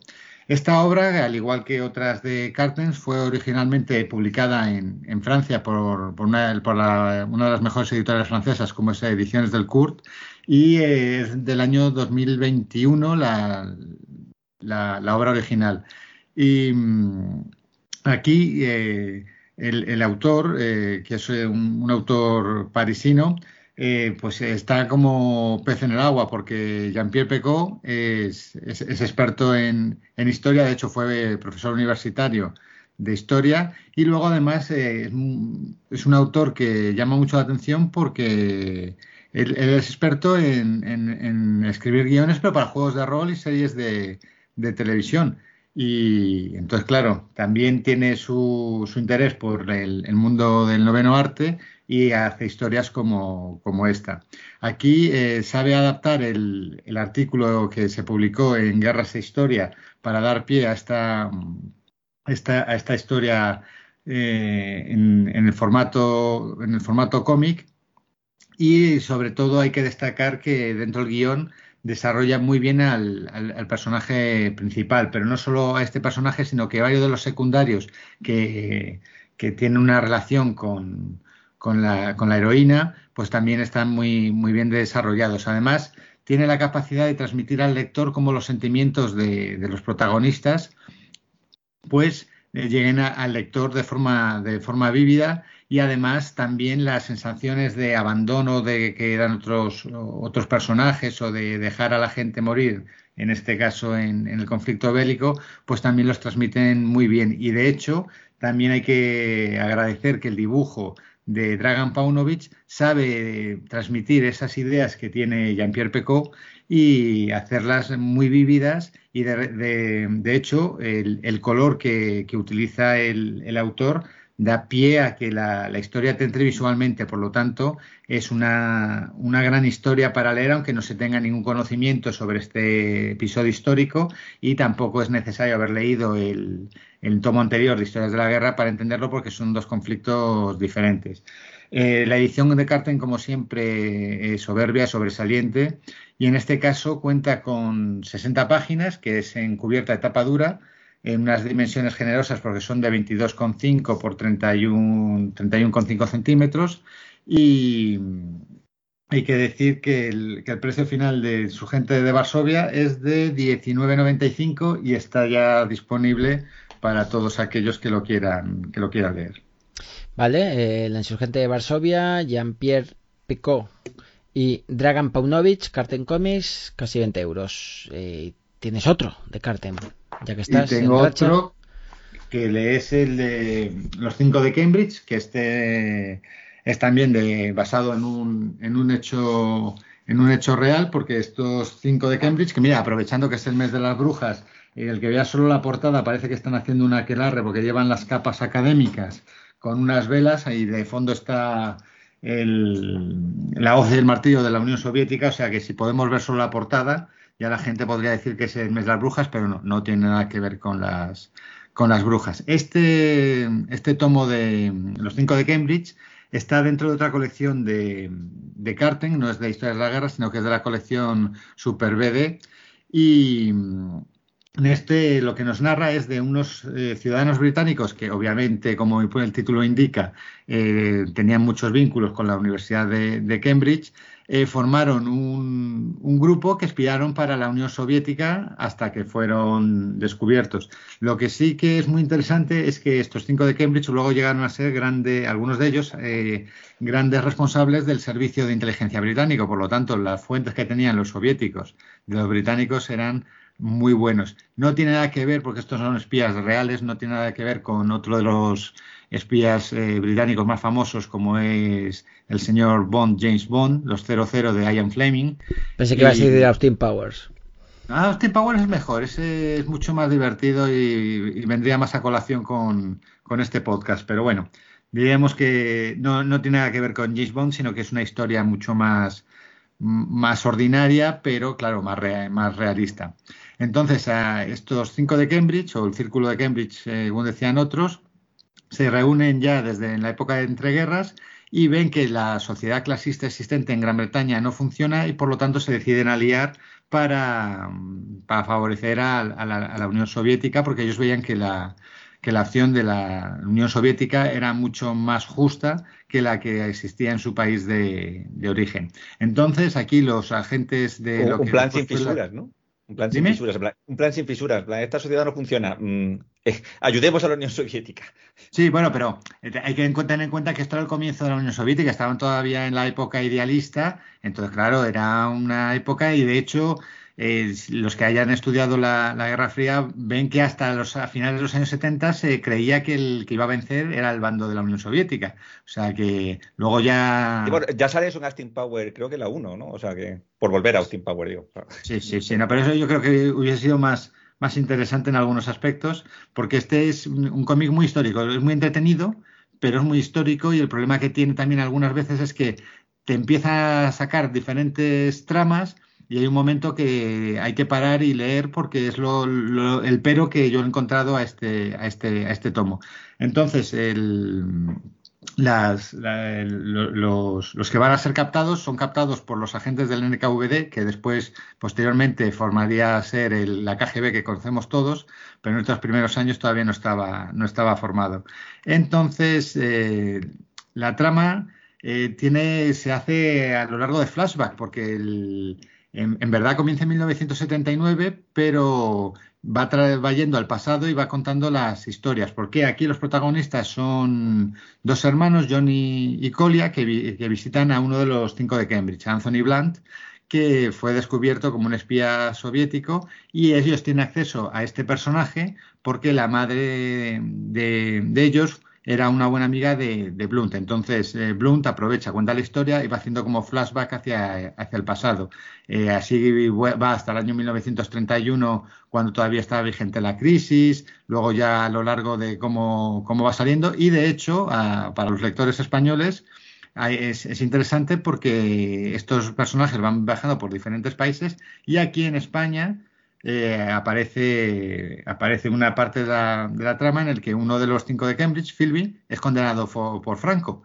Entonces, claro, eh, cuando uno sabe toda la historia, eso de que uno, un espía de la Unión Soviética es condecodado por uno de los miembros de, que favorecían al eje, pues claro, llama mucho la atención, pero bueno, esto quiere decir que son hechos reales y por eso que no tiene nada que ver con, las tramas de, de, Ian Fleming.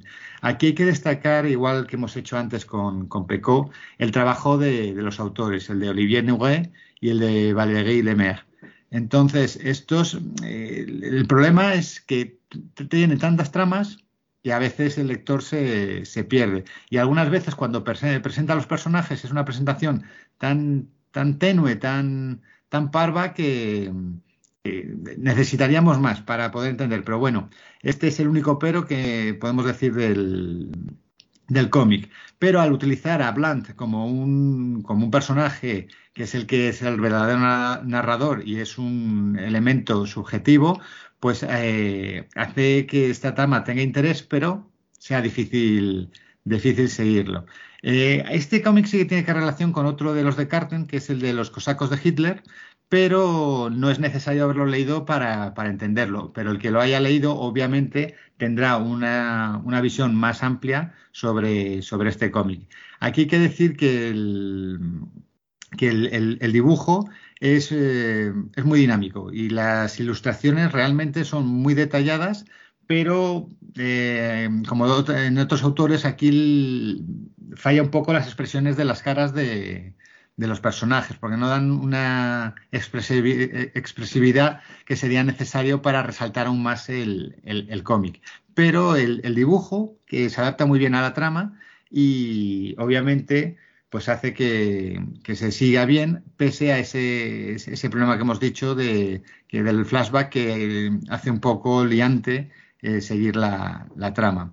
Aquí este presente eh, tomo que, que es un, integral con, con, lo que se publicó originalmente, pues tiene una, una extensión mucho más grande porque son 152 páginas y el, formato también es grande, porque es de 23 por 32 centímetros.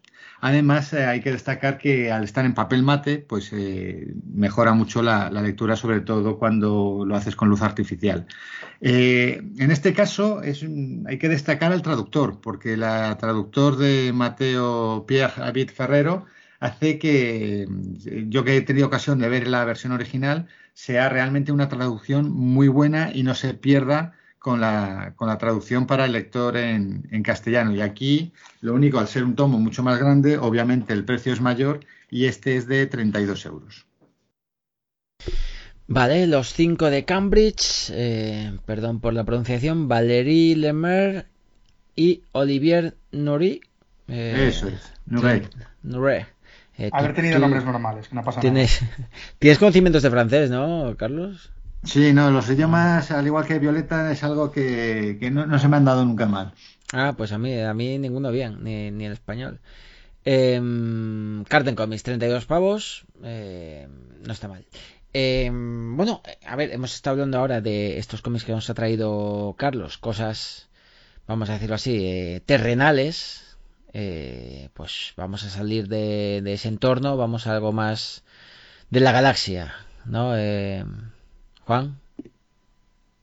Vale, eh, sí, estaba pensando, digo, hablo yo después, de, claro, Carlos siempre trae eh, TVOs de listos, hablo yo ahora que, no es fácil, porque además yo traigo eh, pijameo puro y duro o, o, como recordemos que decían al otro lado del, del océano. Y si, si, tenéis una carrera universitaria, podéis parar el podcast ya aquí, no hace falta que.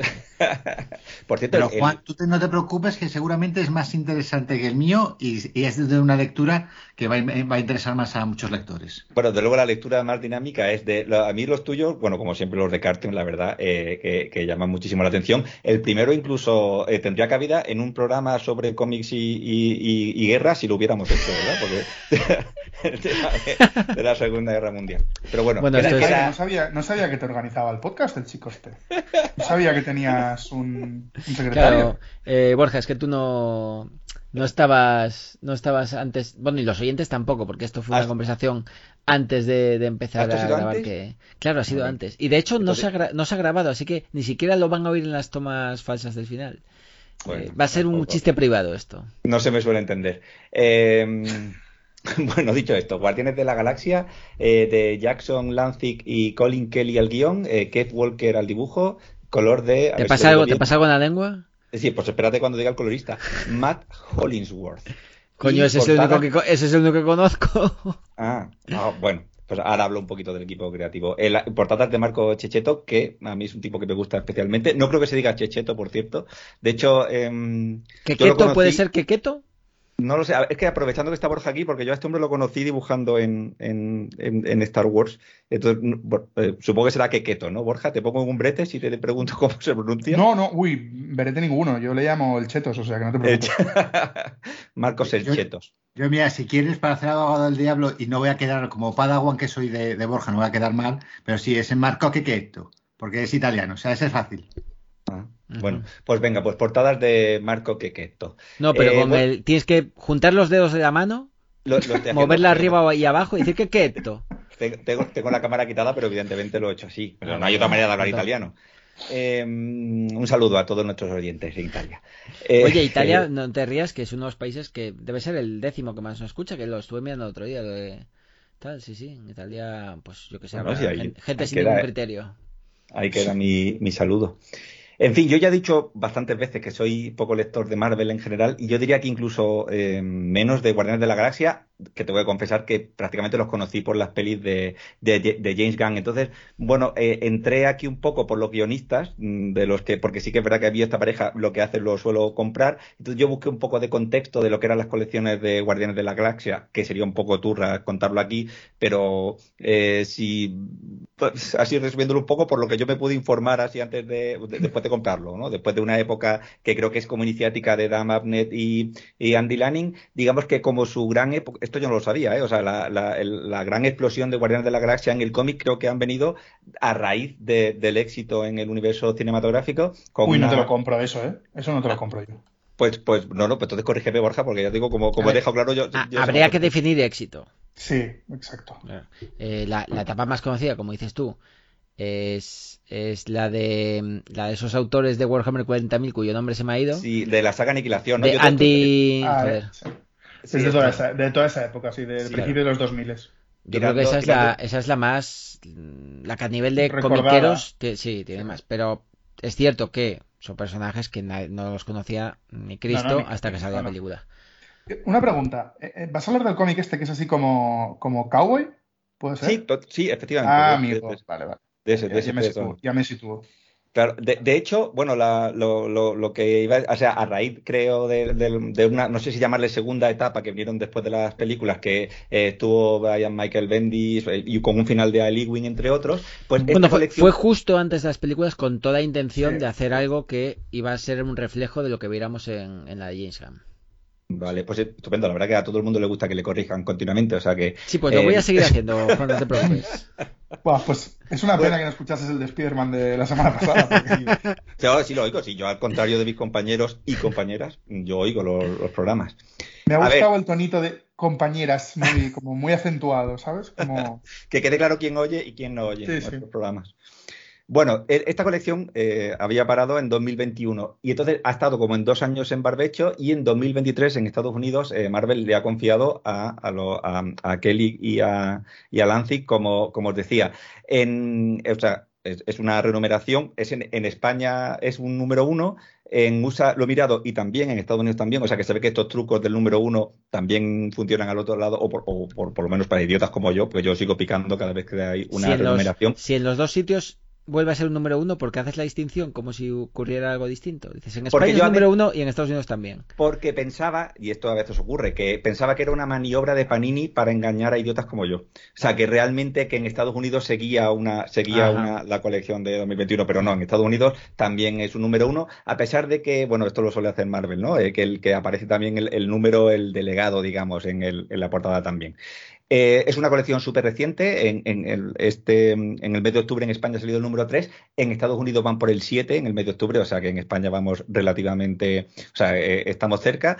Y, y como decía Borja, que efectivamente, o sea, si no conociésemos a los protas, yo creo que lo primero que llama la atención de este cómic es que es como una, un, western espacial, ¿no? O sea, un western que no oculta sus referencias al western desde el primer momento, porque la primera historia, las primeras viñetas comienzan con Star-Lord llegando en plan forajido a un poblado en un mundo desértico. Lo primero que tiene es un encontronazo con un sheriff eh, y, las viñetas recuerdan pues al, al, al, típico montaje de película de western y, y, de hecho la segunda grapa directamente se llama Por un puñado de Mysterium, ¿no? En clara referencia a por un puñado de dólares. El Mysterium es uno de estos metales valiosos de, del, del, universo, bueno, del universo Marvel. Y en esta grapa, de hecho, ahora que estoy pensando, el propio eh, Peter Quill, el propio Star lleva una especie de poncho, ¿no? Para que quede todavía más clara la referencia al protagonista, a, a Clint Eastwood en, en, este, por un, a la trilogía esta del, del dólar. O sea cuando, que es... cuando, cuando, cuando Marvel quieren crear un nuevo material, lo que hacen es poner un adjetivo y acabarlo en um ¿no? Como ah, el, sí, sí, sí, sí, el Adamantium, el Vibranium, bueno, hecho, el Mysterium. Yo, yo, supongo que el Mysterium ya existía, pero bueno. Aquí A, aluminium. Perdón. O sea, su, es que no, no, Plasticum. No sí, yo creo que la gente se está haciendo una idea, ¿eh? De, de por dónde, de dónde queréis ir. Eh, bueno, ¿qué más cuento? Es la, la, alineación de los Guardianes de la Galaxia que conocimos, o que yo por lo menos conocí en, las películas de, del UCM, con las personalidades algo diferentes o incluso bastante diferentes en algunos casos, lo cual a mí me, gusta mucho. Al fin y al cabo son universos distintos y este tipo de cosas te lo recuerda continuamente, ¿no? O sea, al venir de la película podemos pensar que este es el típico cómic que rellena historias entre películas. No, pues para nada. Y bueno, he dicho que que son la que es la alineación, pero hay una ausencia que por ahora no, no, está muy explicada, pero de luego hay una presencia que no está en el equipo, no voy a decir quién es, pero está radicalmente cambiado con respecto a las películas. O sea, ya no es un Guardián de la Galaxia, ahora es una especie de devoramundos y de hecho se podría considerar como el, el villano de la historia. Yo no tengo ni idea de si esto va en continuidad con la, con, con la época sí. que he dicho antes de Ali Wing, entonces sí, me imagino sí, que habrá gente como tú, Borja, que sabe de lo que estoy hablando, yo y gente que nos está oyendo también sabrá de, de quién estoy hablando. Me alegra y me tranquiliza saber que esto va en continuidad de la historia esta, pero, pero si os digo la verdad, yo no lo sabía, me ha sorprendido y, y, y, y, funciona, o sea que tampoco, tampoco pasa nada. O sea, yo diría que como renumeración que es, aparte de truco comercial, también sirve para, para engancharse a esta historia de los guardianes. Y bueno, el contexto de este ambiente western es una guerra en, entre dos bandos, en, en, una especie de dos bandos. Eh, ejércitos como interplanetarios, ¿no? En una especie de periferia del, universo cósmico de Marvel y en esta guerra pues estarán los guardianes jugando a varias bandas, intentando detener a este ex miembro que os decía cuál es el villano, pero bueno, eh, sacando también eh, provecho de cada una de las situaciones, provecho personal, digamos, porque si no, no serían los, los guardianes. Yo creo que, mm, lo, he, comentado antes de pasada, que, estos dos guionistas son, son muy buenos, Jackson Lancic y Colin Kelly. Yo ya he hablado de ellos en algún momento. No, se ve que no he insistido lo suficiente cuando no, lo recordabais. Yo creo que hablé en un programa de Joyride, que es un cómic eh, en el que yo los descubrí, que estaba en inédito en España. Es una, eh, perdón, estaba y está, si no estoy equivocado, inédito en España. Es una aventura espacial muy al estilo Farfly. Y, es precisamente esta ambientación lo que recuerda también un poquito en, en estos pocos grapas que, llevo leída y que yo creo que le, que le sienta muy bien a los Guardianes de la Galaxia, ¿no? O sea, estos tipos que están recién aterrizados en Marvel hicieron hicieron Kang, que era un cómic relativamente importante porque se suponía que, nos presentaba este Kang que va a ser el villano de la, de la fase anterior del UCM y luego creo, eh, yo no sé si siguen, pero luego estaban en, en Capitán América Sentinel of Liberty con, con la maravillosísima Carmen Carnero eh, dibujando. Eh, entonces, Mm, ya, es el típico cómic al que yo me acerqué por los guionistas, ¿no? Cuando tiene, como le pasa a Jairo con Tom King, por poner un ejemplo, salvando las distancias. Eh, pero, pero a mí mm, me está gustando mucho, no, no, decepciona. Lo último que, quiero decir a ver si convento con esto, si con todo esto, que supongo que no nos he convencido, eh, yo creo que es una colección mm, totalmente espíritu grapa. Es verdad que lleva poco, digo espíritu grapa en el sentido de que son pequeñitas historias autoconclusivas en cada uno de los números. De hecho, yo no sé cómo funcionará esto en tomo, pero, pero con una trama ¿no? en segundo plano principal que, va avanzando. Eso es lo que yo le pido a una colección de, que, que, me, que, me, haga picar mensualmente, ¿no? Una grapa de Panini de, de 3.30 creo que está, que como están las grapas de Panini además, pues yo diría que, ni tan mal y además vienen las portadas alternativas, eh, cosa que a mí me encanta y hace tiempo que no, que no veía. Eso sí, voy a dejar algo malo para el final, ya estoy terminando, de hecho termino con esto. Yo sé que esto no se debe hacer, dejar de mm, citar, citar algo malo para el final, pero es que em, me veo obligado a hablar de la traducción. Es que no, no quiero nombrar al traductor porque la verdad que no, pues, supongo que estará acreditado, pero estoy sin gafas y no voy, no voy a poder verlo.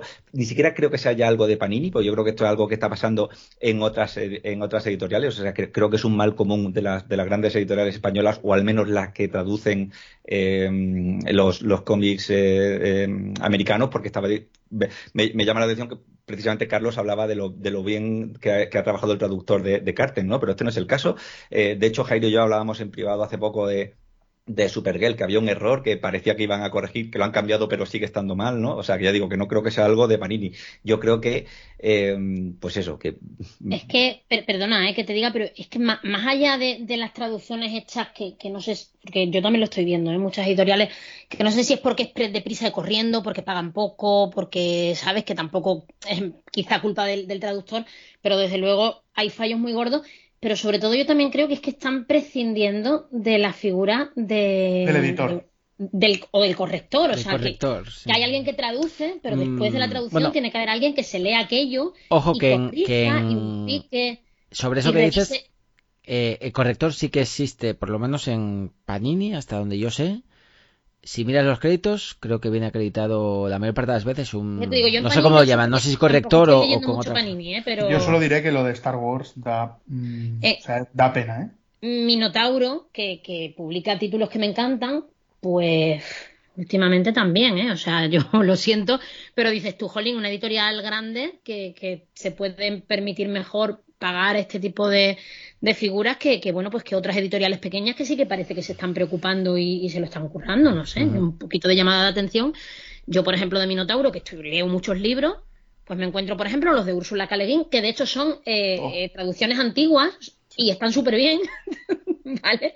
Tanto traducidas como corregidas, algún fallo siempre se cuela, es normal, pero luego leo libros pues más recientes y digo, madre mía, madre mía, yo qué sé, Blackwater Sister, que, es un libro chulísimo que se publicó este año, pero uff, los fallitos. De todas formas, eh, estando de acuerdo con lo que decís, eh, y, que, y que yo también lo he notado, sobre todo de, yo qué sé, de un año o dos años para aquí, más o menos se ven cosas, pero hay que distinguir entre errores de traducción que lo de que sean errores o no puede ser algo subjetivo, o sea, que traduzcan una, una cosa de una forma u otra. No, no. Eh, no, no, yo te hablo de, errores. Y otra cosa son, incluso, ya hablamos de errores ortográficos graves. O sea, de, de niño de EGB. Y caer en que ahí sí que ahí es cuando ves que cuando, cuando claro, pones un en lugar de cuando toca un a, haber separado y con v te ponen un haber con h y con b y dices es que esto nadie se lo ha leído fórmulas de inglés que en español no existen y se traducen literal. Como sabes inglés, sabes lo que quiere decir. Violeta, esto, eso es justo lo que le pasa a este cómic de Buenas de la Galaxia. Traducciones literales de expresiones en inglés que quedan fatal, porque claro, tú, y que, hasta yo me di cuenta que no sabía lo que significaba spooky, como, como os he dicho al principio de la, del, programa, con lo cual mm, a mí me, estas cosas me molestan porque me saca un poco de, la historia, ¿no? de la, de la narrativa. Eh, Juan, ¿y utilizan también la que les gusta mucho de cometió suicidio? Porque es una traducción que yo es que cuando lo veo en un cómic le digo, digo, el tío sabrá mucho inglés, pero no me lo sabe transmitir al, al castellano. Sí. No, bueno, mejor la suicidación. La suicidación. A ver, es, en este caso, mm, que se me viene ahora a la cabeza es, lo que lo que ha dicho Beleta. O sea, el típico refrán que en español no, no, tiene, no tiene sentido, no decimos eso y te lo dicen aquí tan alegremente. Pero bueno, siento, siento haber acabado con, con esta especie de alegato que, que, es algo negativo. En realidad es una recomendación, ¿no? Y volviendo al principio, si, si a los a todos aquellos, a todas aquellas que estén buscando una, una, un pijameo, una grapa traviesa, mensual, sencilla y dinámica, yo creo que está, que está muy guay. ¿eh? Supongo que no, bueno, iba a decir que la pero Borja creo que tú sí, ¿no? O tú por lo menos la, has conocido. Yo me animo y también lo recomiendo. Y diré que recuerda un poco a esas historias. Ostras, ahora se me ha ido el nombre. de los X-Men. Ah. Sí, además, además se parece a Farfly. Pero, pero no, me refiero a esa serie de los X-Men que viajan por distintos universos, intentan arreglarlos, los Exiles.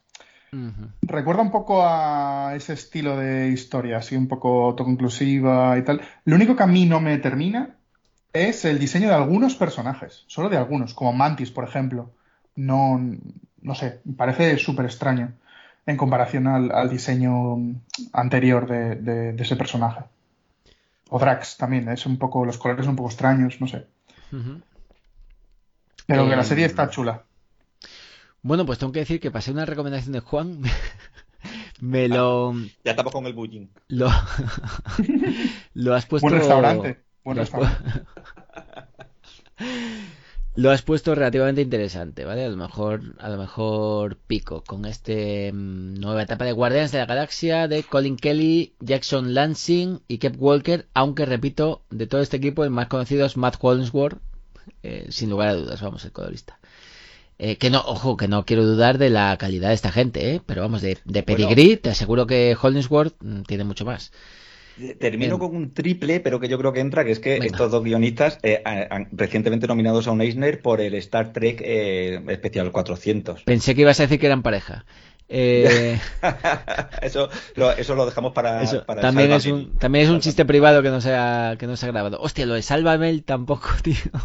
Hostia, me callo ya, dejo de hacer bromas que no va a entender em, y eso, eh, Panini Comics, eh, las grapas a casi 4 euros, si no me equivoco. Eh, y por cierto, por terminar con el tema de la, de la traducción, em, a poco que estés un poco en entornos de, de cómics, pues yo creo que es, algunas veces habrás oído en los últimos meses o incluso años esta queja de que las traducciones parece que se están descuidando. Yo personalmente diría, sin tener ni puta idea, que probablemente lo que decía Violeta sea cierto, o sea, será una mezcla de mm, poco pagos escasos y poca supervisión, pero esta es una opinión totalmente de cuñado, de alguien que ni está en el negocio, ni sabe cómo funciona, ni nada que, bueno, igual que vosotros, vamos, salvo Violeta. pero, yo creo, pero, yo creo, que es lícita, decir. Bueno, salvo Violeta no, ¿eh? o sea que yo. Bueno, pero más, más que los demás, a lo mejor sí puedes tener un poco más de bueno, idea sí, o sea, por tu trabajo. Pero no estoy, o sea, no estoy en libros y no sé qué hacer con las traducciones. Bueno, pero, pero, yo que soy programador, desde luego no. pero, pero vamos, eso, que, que al final es hablar por hablar de cosas que no, que no tenemos ni idea, aunque probablemente, pues, yo entiendo que yo, yo si en mi trabajo me pagaran la mitad de lo que me pagan, pues probablemente, eh, bueno, haría lo mismo. Pero, pero bueno, pero Jolín, por ejemplo, concretamente una persona con la que he hablado, la, la, bueno, las chicas que llevan duerme vela, que ya sé que hablo mucho, pero Jolín, las chicas que, pues, que llevan duerme vela, que siempre están como súper preocupadas por el tema, por la traducción, eh, por la corrección, lo revisan varias personas, que siempre se cuela algo, porque es que la errata es inevitable, pero una cosa es una errata que es mm, algo que se te ha colado. Y, otra cosa, pues bueno, pues es lo que decimos, las cosas que te encuentras en los libros, que es que yo a veces digo, mira, paso, ¿sabes? Me lo leo en inglés porque estoy aquí sufriendo. Ya.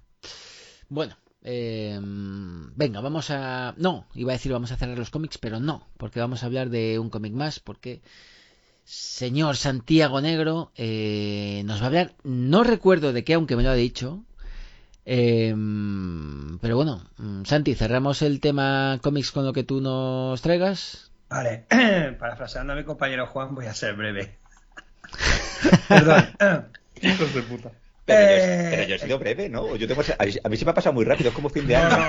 Juan, ya son las 5. Juan, no. Las vacaciones han sido cortas, ¿verdad? Solo voy a decir una cosa. A, Zack Snyder se le pasó rápida su película. Te digo. Estoy deseando ver los comentarios del director. Bueno, va. Eh, yo traigo bajo el brazo al bar mayor, ¿vale? Eh, vamos a ponernos pretéritos. Ah, sí. Sí, ¿qué? Ah, sí, ahora me acuerdo, ahora me acuerdo. Vale, gracias, querido director, por prestarme atención. Total, estamos hablando de una de las obras cumbres del cómic argentino con dos nombres imprescindibles precisamente de, la historia de, la historieta de este país, de ese país. Hablamos de Carlos Tullo como guionista y Enrique Brexia como dibujante. Eh, Enrique Brexia, que es hijo del, eh, vamos, de uno de los grandes maestros del cómic a nivel mundial, como es Alberto Brexia, así que de, casta le viene al galgo. El problema de esta obra es que en España fue editada de manera terrible la revista CIMOC, allá por, los años 70, eh, finales de los 70, principios de los 80, intuyo. Eh, y el problema es que nunca se editó entera. Se editaban eh, aventuras sueltas, como que no había un orden cronológico, fue un poco desastroso. Se intentó editar algún álbum recopilatorio, pero igual tampoco tenía un orden cronológico. Total, que era muy desastroso intentar leer las aventuras de este personaje.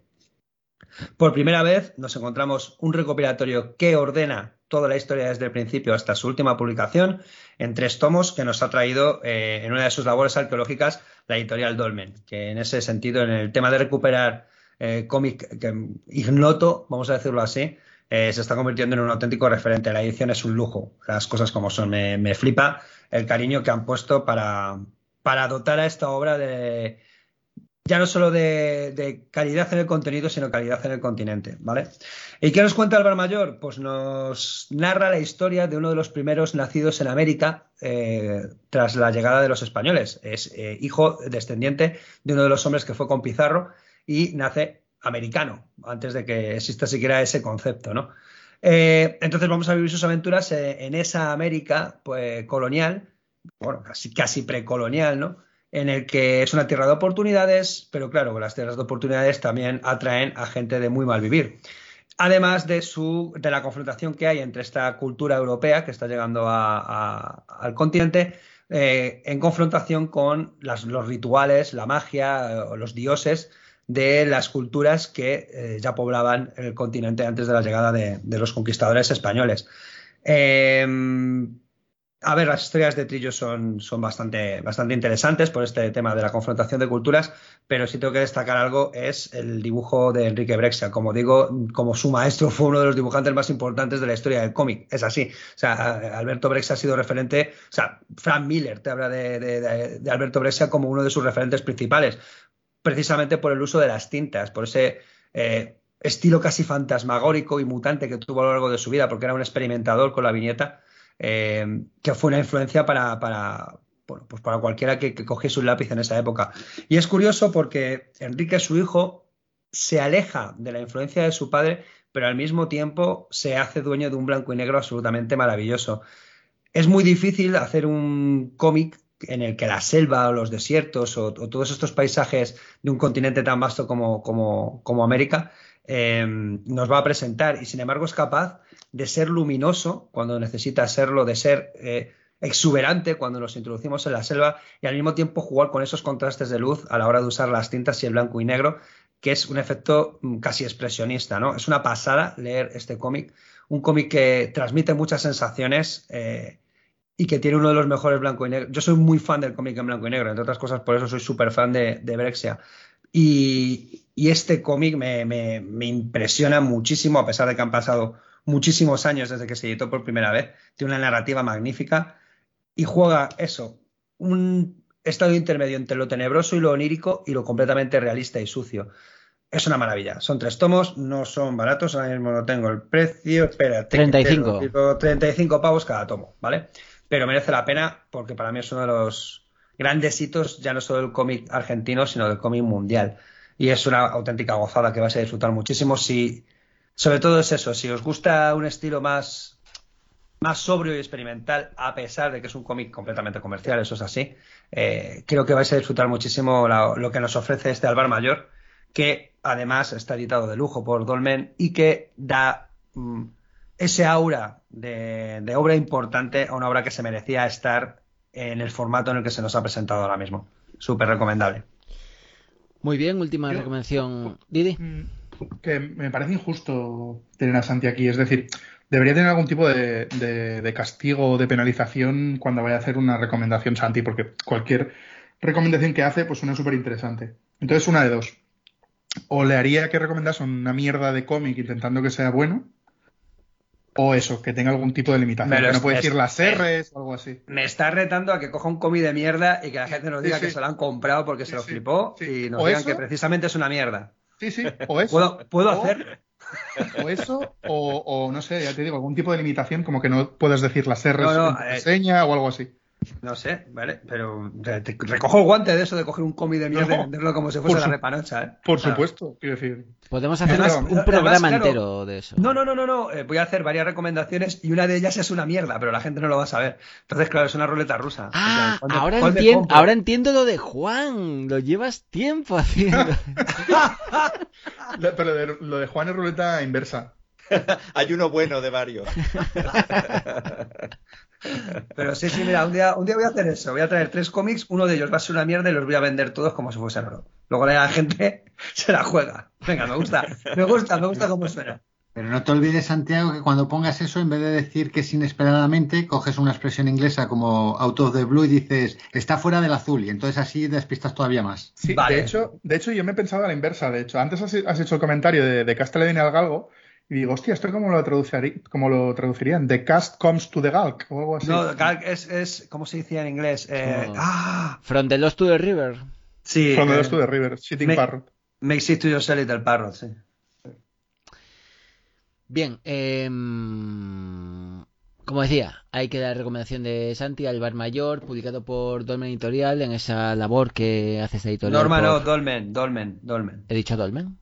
Ah, sí, te he entendido, Norma. Pero vale, bueno, es que ya dije antes que no dominaba ni siquiera español, así que no, me extraña que te equivoques. Y yo estas em, horas ya que estoy idiota perdido, tampoco me lo tengas en cuenta. Como decía, Norma Editorial.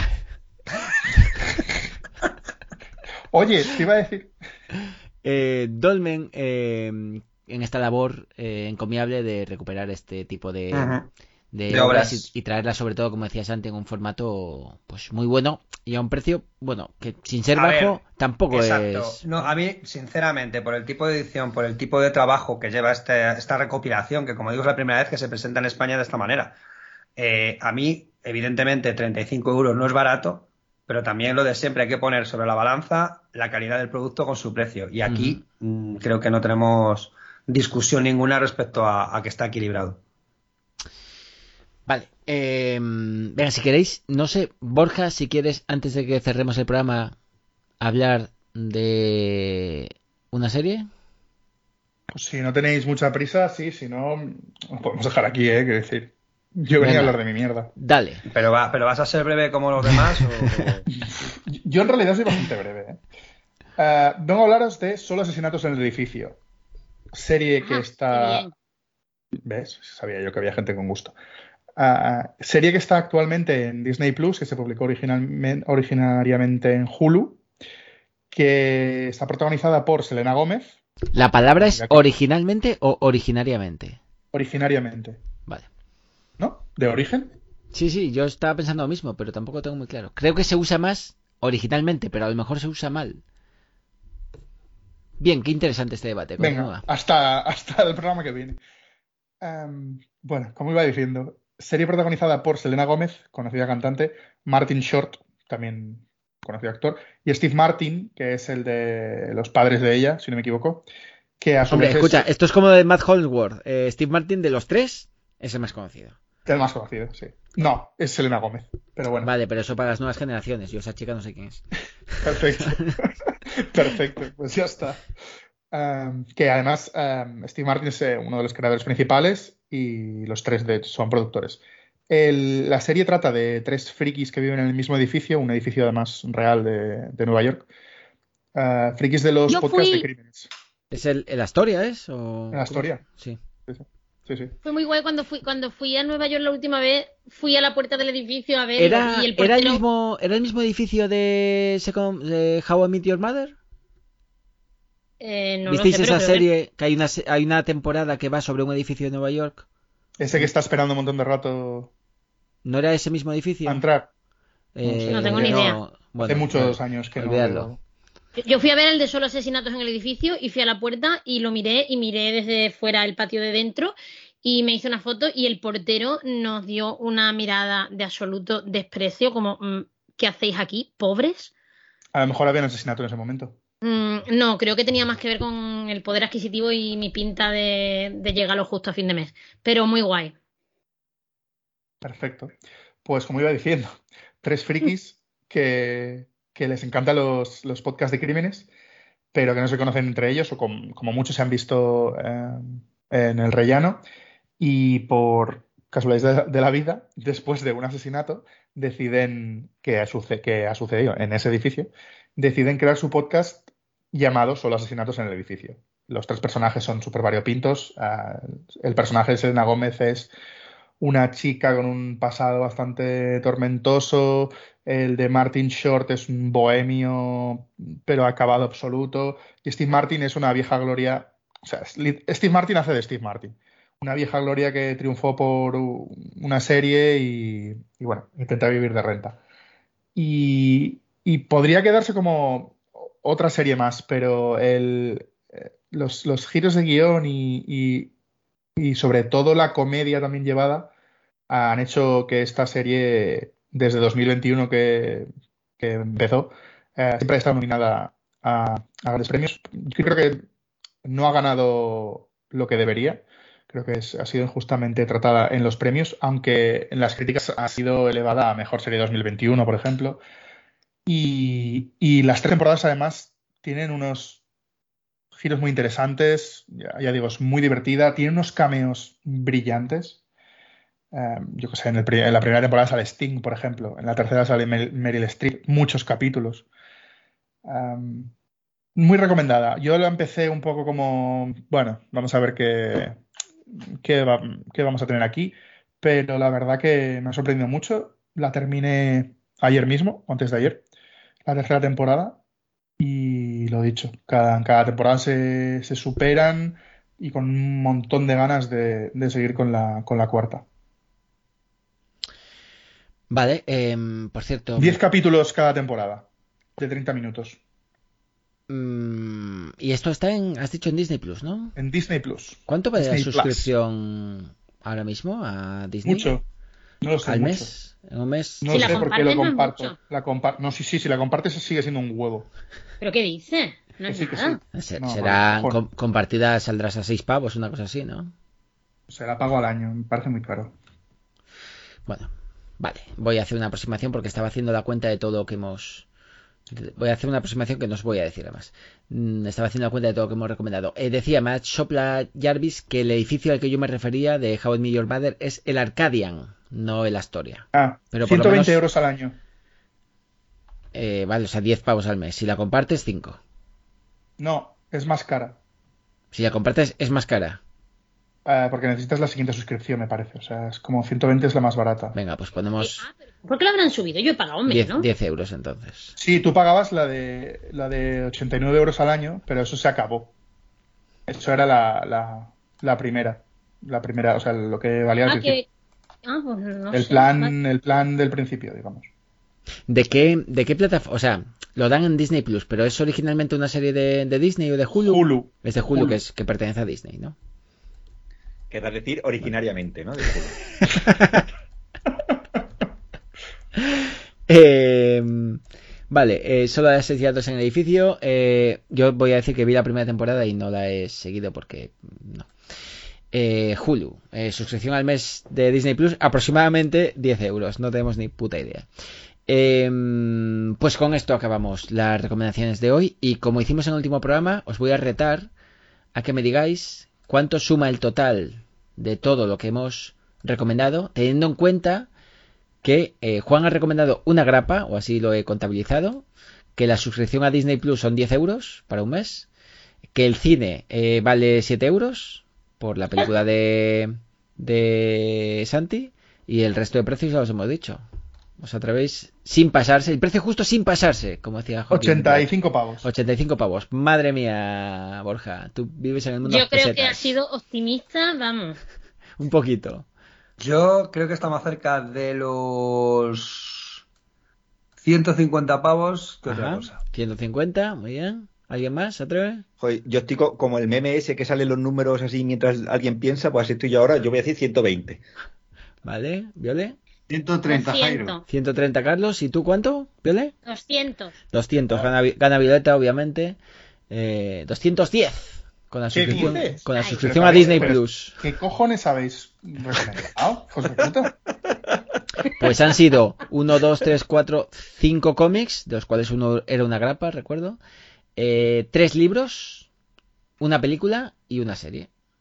Pero a ver que está la vida muy cara, que eso es como cuando tú vas al Mercadona y te crees que te vas a gastar 40 euros y te gastas 100. La realidad es la que es.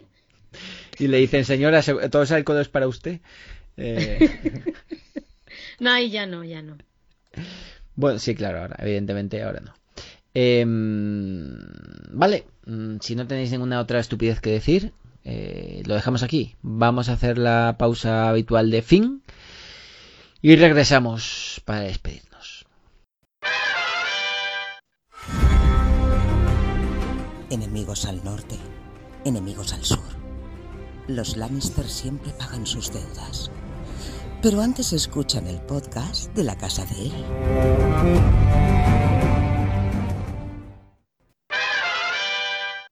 Os recordamos que podéis leernos en nuestra página web www.lacasadeel.net, escuchar todos nuestros programas en nuestra página de iVox, lacasadeel.ivox.com, escribirnos a nuestra dirección de correo podcast@lacasadeel.net o uniros a nuestro grupo de oyentes en Facebook, Kryptonianos y Gotamitas para comentar los programas o cualquier otra cosa que os os ocurra. Bien, eh, hasta aquí hemos llegado hoy.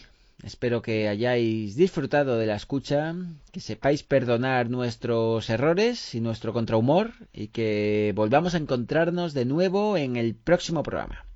Hasta entonces, os agradecemos vuestros comentarios, que compartáis el programa por las redes sociales y le deis al like para ayudar a que llegue a más gente. Despedida. Pues nada, chicos, a dejarse los cuartos, que para eso venimos aquí. Eh, hasta el próximo programa, sed felices y leed mucho.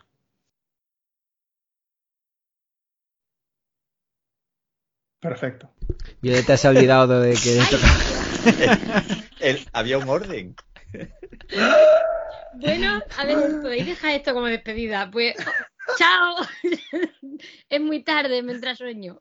Yo, yo estaba pensando, a ver si consigo ser más breve que Santi, desde luego más breve que Violeta, no voy a poder ser, pero bueno, nada, que Bueno, un ha sido una placer. despedida triste, ¿no? Un- un- este minuto de silencio porque nos vamos. Vamos a, a interpretarlo. Bueno, un saludo a todos, un placer estar aquí en la Spooky Season. Pues Nada, yo dejo también este, este aquelarre y ya dejamos como fin de fiesta al hechicero máximo. Yo soy el hechicero máximo. ¿Sí? Bueno, Sí. me parece bien. Me parece bien. Eh, me gustaba más lo del caballero de las tabernas, pero también puedo ser hechicero. Yo apareceré en algún programa, en algún punto donde me parezca bien. Puede ser al principio, puede ser al final o en medio. Así que ya nos veremos. Nos escuchamos en el próximo programa a la misma BAT hora en el mismo BAT canal.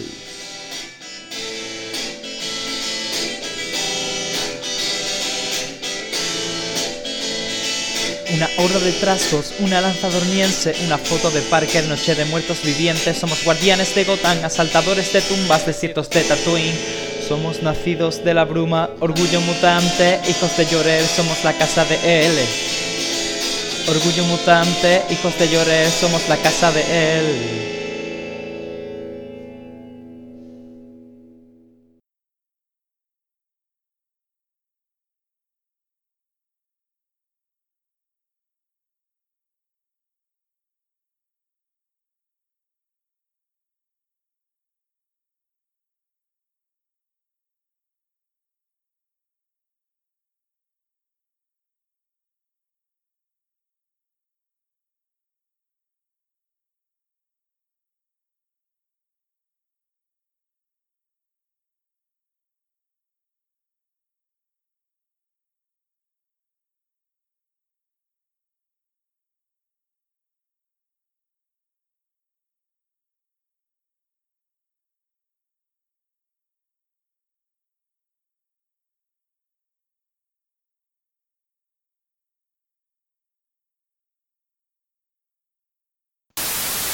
Pues mira, había pensado en uno, eh, cómics y cómics de guerra, cómics bélicos. Mm, Lamentablemente con tanta, con la actualidad que ahora Ucrania. Ya hicimos cómics bélicos. No se hizo. Vaya, hombre. Eh, Venga, ahora ya estamos grabando. ¿Me vas a grabar mientras me mandéis a la mierda? Bueno. Pero Juan, tú eras la enciclopedia de esto, me estás fallando. Ya, de hecho, es que estoy muy sorprendido porque digo, joder, ya me extraña, porque yo de hecho cuando Yo era creo que lo oyente. que pasa es que Juan ya eh, como que ha pasado demasiado tiempo con nosotros. Sí. Eso puede ser. Te has He convertido dejado- he- en, un- en un despojo. He, he dejado de ser ese oyente con, con la, con la mochila Con llena de sueños. conocimientos y preparación. Ahora eres un mindundi más. Joder, pues la verdad que me he sorprendido porque el, eh, el mm, bueno, da igual. Pues ahora ya, ya, ya- tenía más, ¿eh? Pero claro, me vais a mandar a la mierda. O me vais a decir que ya está hecho, o ambas. Mm. Eh, Apuesto por eh, ambas. Si estoy intentando acordarme, si. Ah, que el, el, el último de. Como estaban Fer y Borja. eh, espero que aprovechase la oportunidad de hablar de hacer de uno de Star Wars Ahsoka o en general Star Wars. No sé si lo hablaste con Borja, Jairo. Eh, Borja es que iba a venir hoy, que al final no. Eh, y seguramente hubiera hablado de Ahsoka, o no. No sé. Bueno, Ah, pues muy bien, pues tu respuesta me deja todo claro. Muchas gracias. Listo. Eh, pues ya está. Eh, Gracias. El próximo será el de Halloween. Eh, la, tengo la prenda apretada, no lo siguiente. Pero. La prenda la tienes apretada, los He dicho la prenda. La, la prenda la tiene apretada. Que soy de Pero- vuelto. Puede que haya ¿Qué dicho. prenda? Puede que haya dicho prenda, pero antes dije dolmen, ¿eh? Está grabado, está grabado. Pero siento que te apriete tanto la prenda. Puedes cambiártela. A lo mejor el domingo, pero. ¿Cómo el domingo? ¿Por qué el domingo? domingo, el domingo no, no, no me hagas esto. El domingo por la noche, ¿eh? Digo. Ya, ya, es que el sábado, no, no, es que el sábado celebro mi cumple, no voy a estar para nadie el domingo. Madre Ni mía. siquiera por la noche. Ni por la noche. No, no, no. Tiene que ser gorda, ¿eh? Especialmente, especialmente. Especialmente por la noche, vamos. Ya. Por la noche llego a casa todavía. Claro, después de estar todo el día hecho mierda, ¿quieres que resucite? Venga, hombre, que no. Vale, vale. Bueno, pues tú avisa. A mí me da igual el día de lunes a jueves. Ah, no, bueno, sí, bueno, no sé, ya hablamos. Ay, Dios Estupendo. mío. Me lo estáis quedando. Yo me voy a dormir, Yo yo ya no estoy para Sabéis que de todas formas da igual porque va a depender de mi mujer. O sea, yo no tengo mucho que decir. qué aportar. Esa frase la digo yo también mucho. El día que tenga libre será ese día. No, Yo bueno, también la digo, yo estoy soltero, no te digo más. Bueno, Santi, feliz cumple, ya que nadie te lo dice. Gracias. Gracias. Pasarlo bien y cuidaros todos. No, no, se lo va a pasar bien, se lo va a pasar Pero bien. que no es ahora, que es el sábado. claro. Sí, bueno, pero. no Yo, te eh, escuchar, feliz cumpleaños a todos, ¿vale? Para cuando, pa' cuando os toque. Iba a decir que feliz Navidad ya, no sé. Pero de 2030.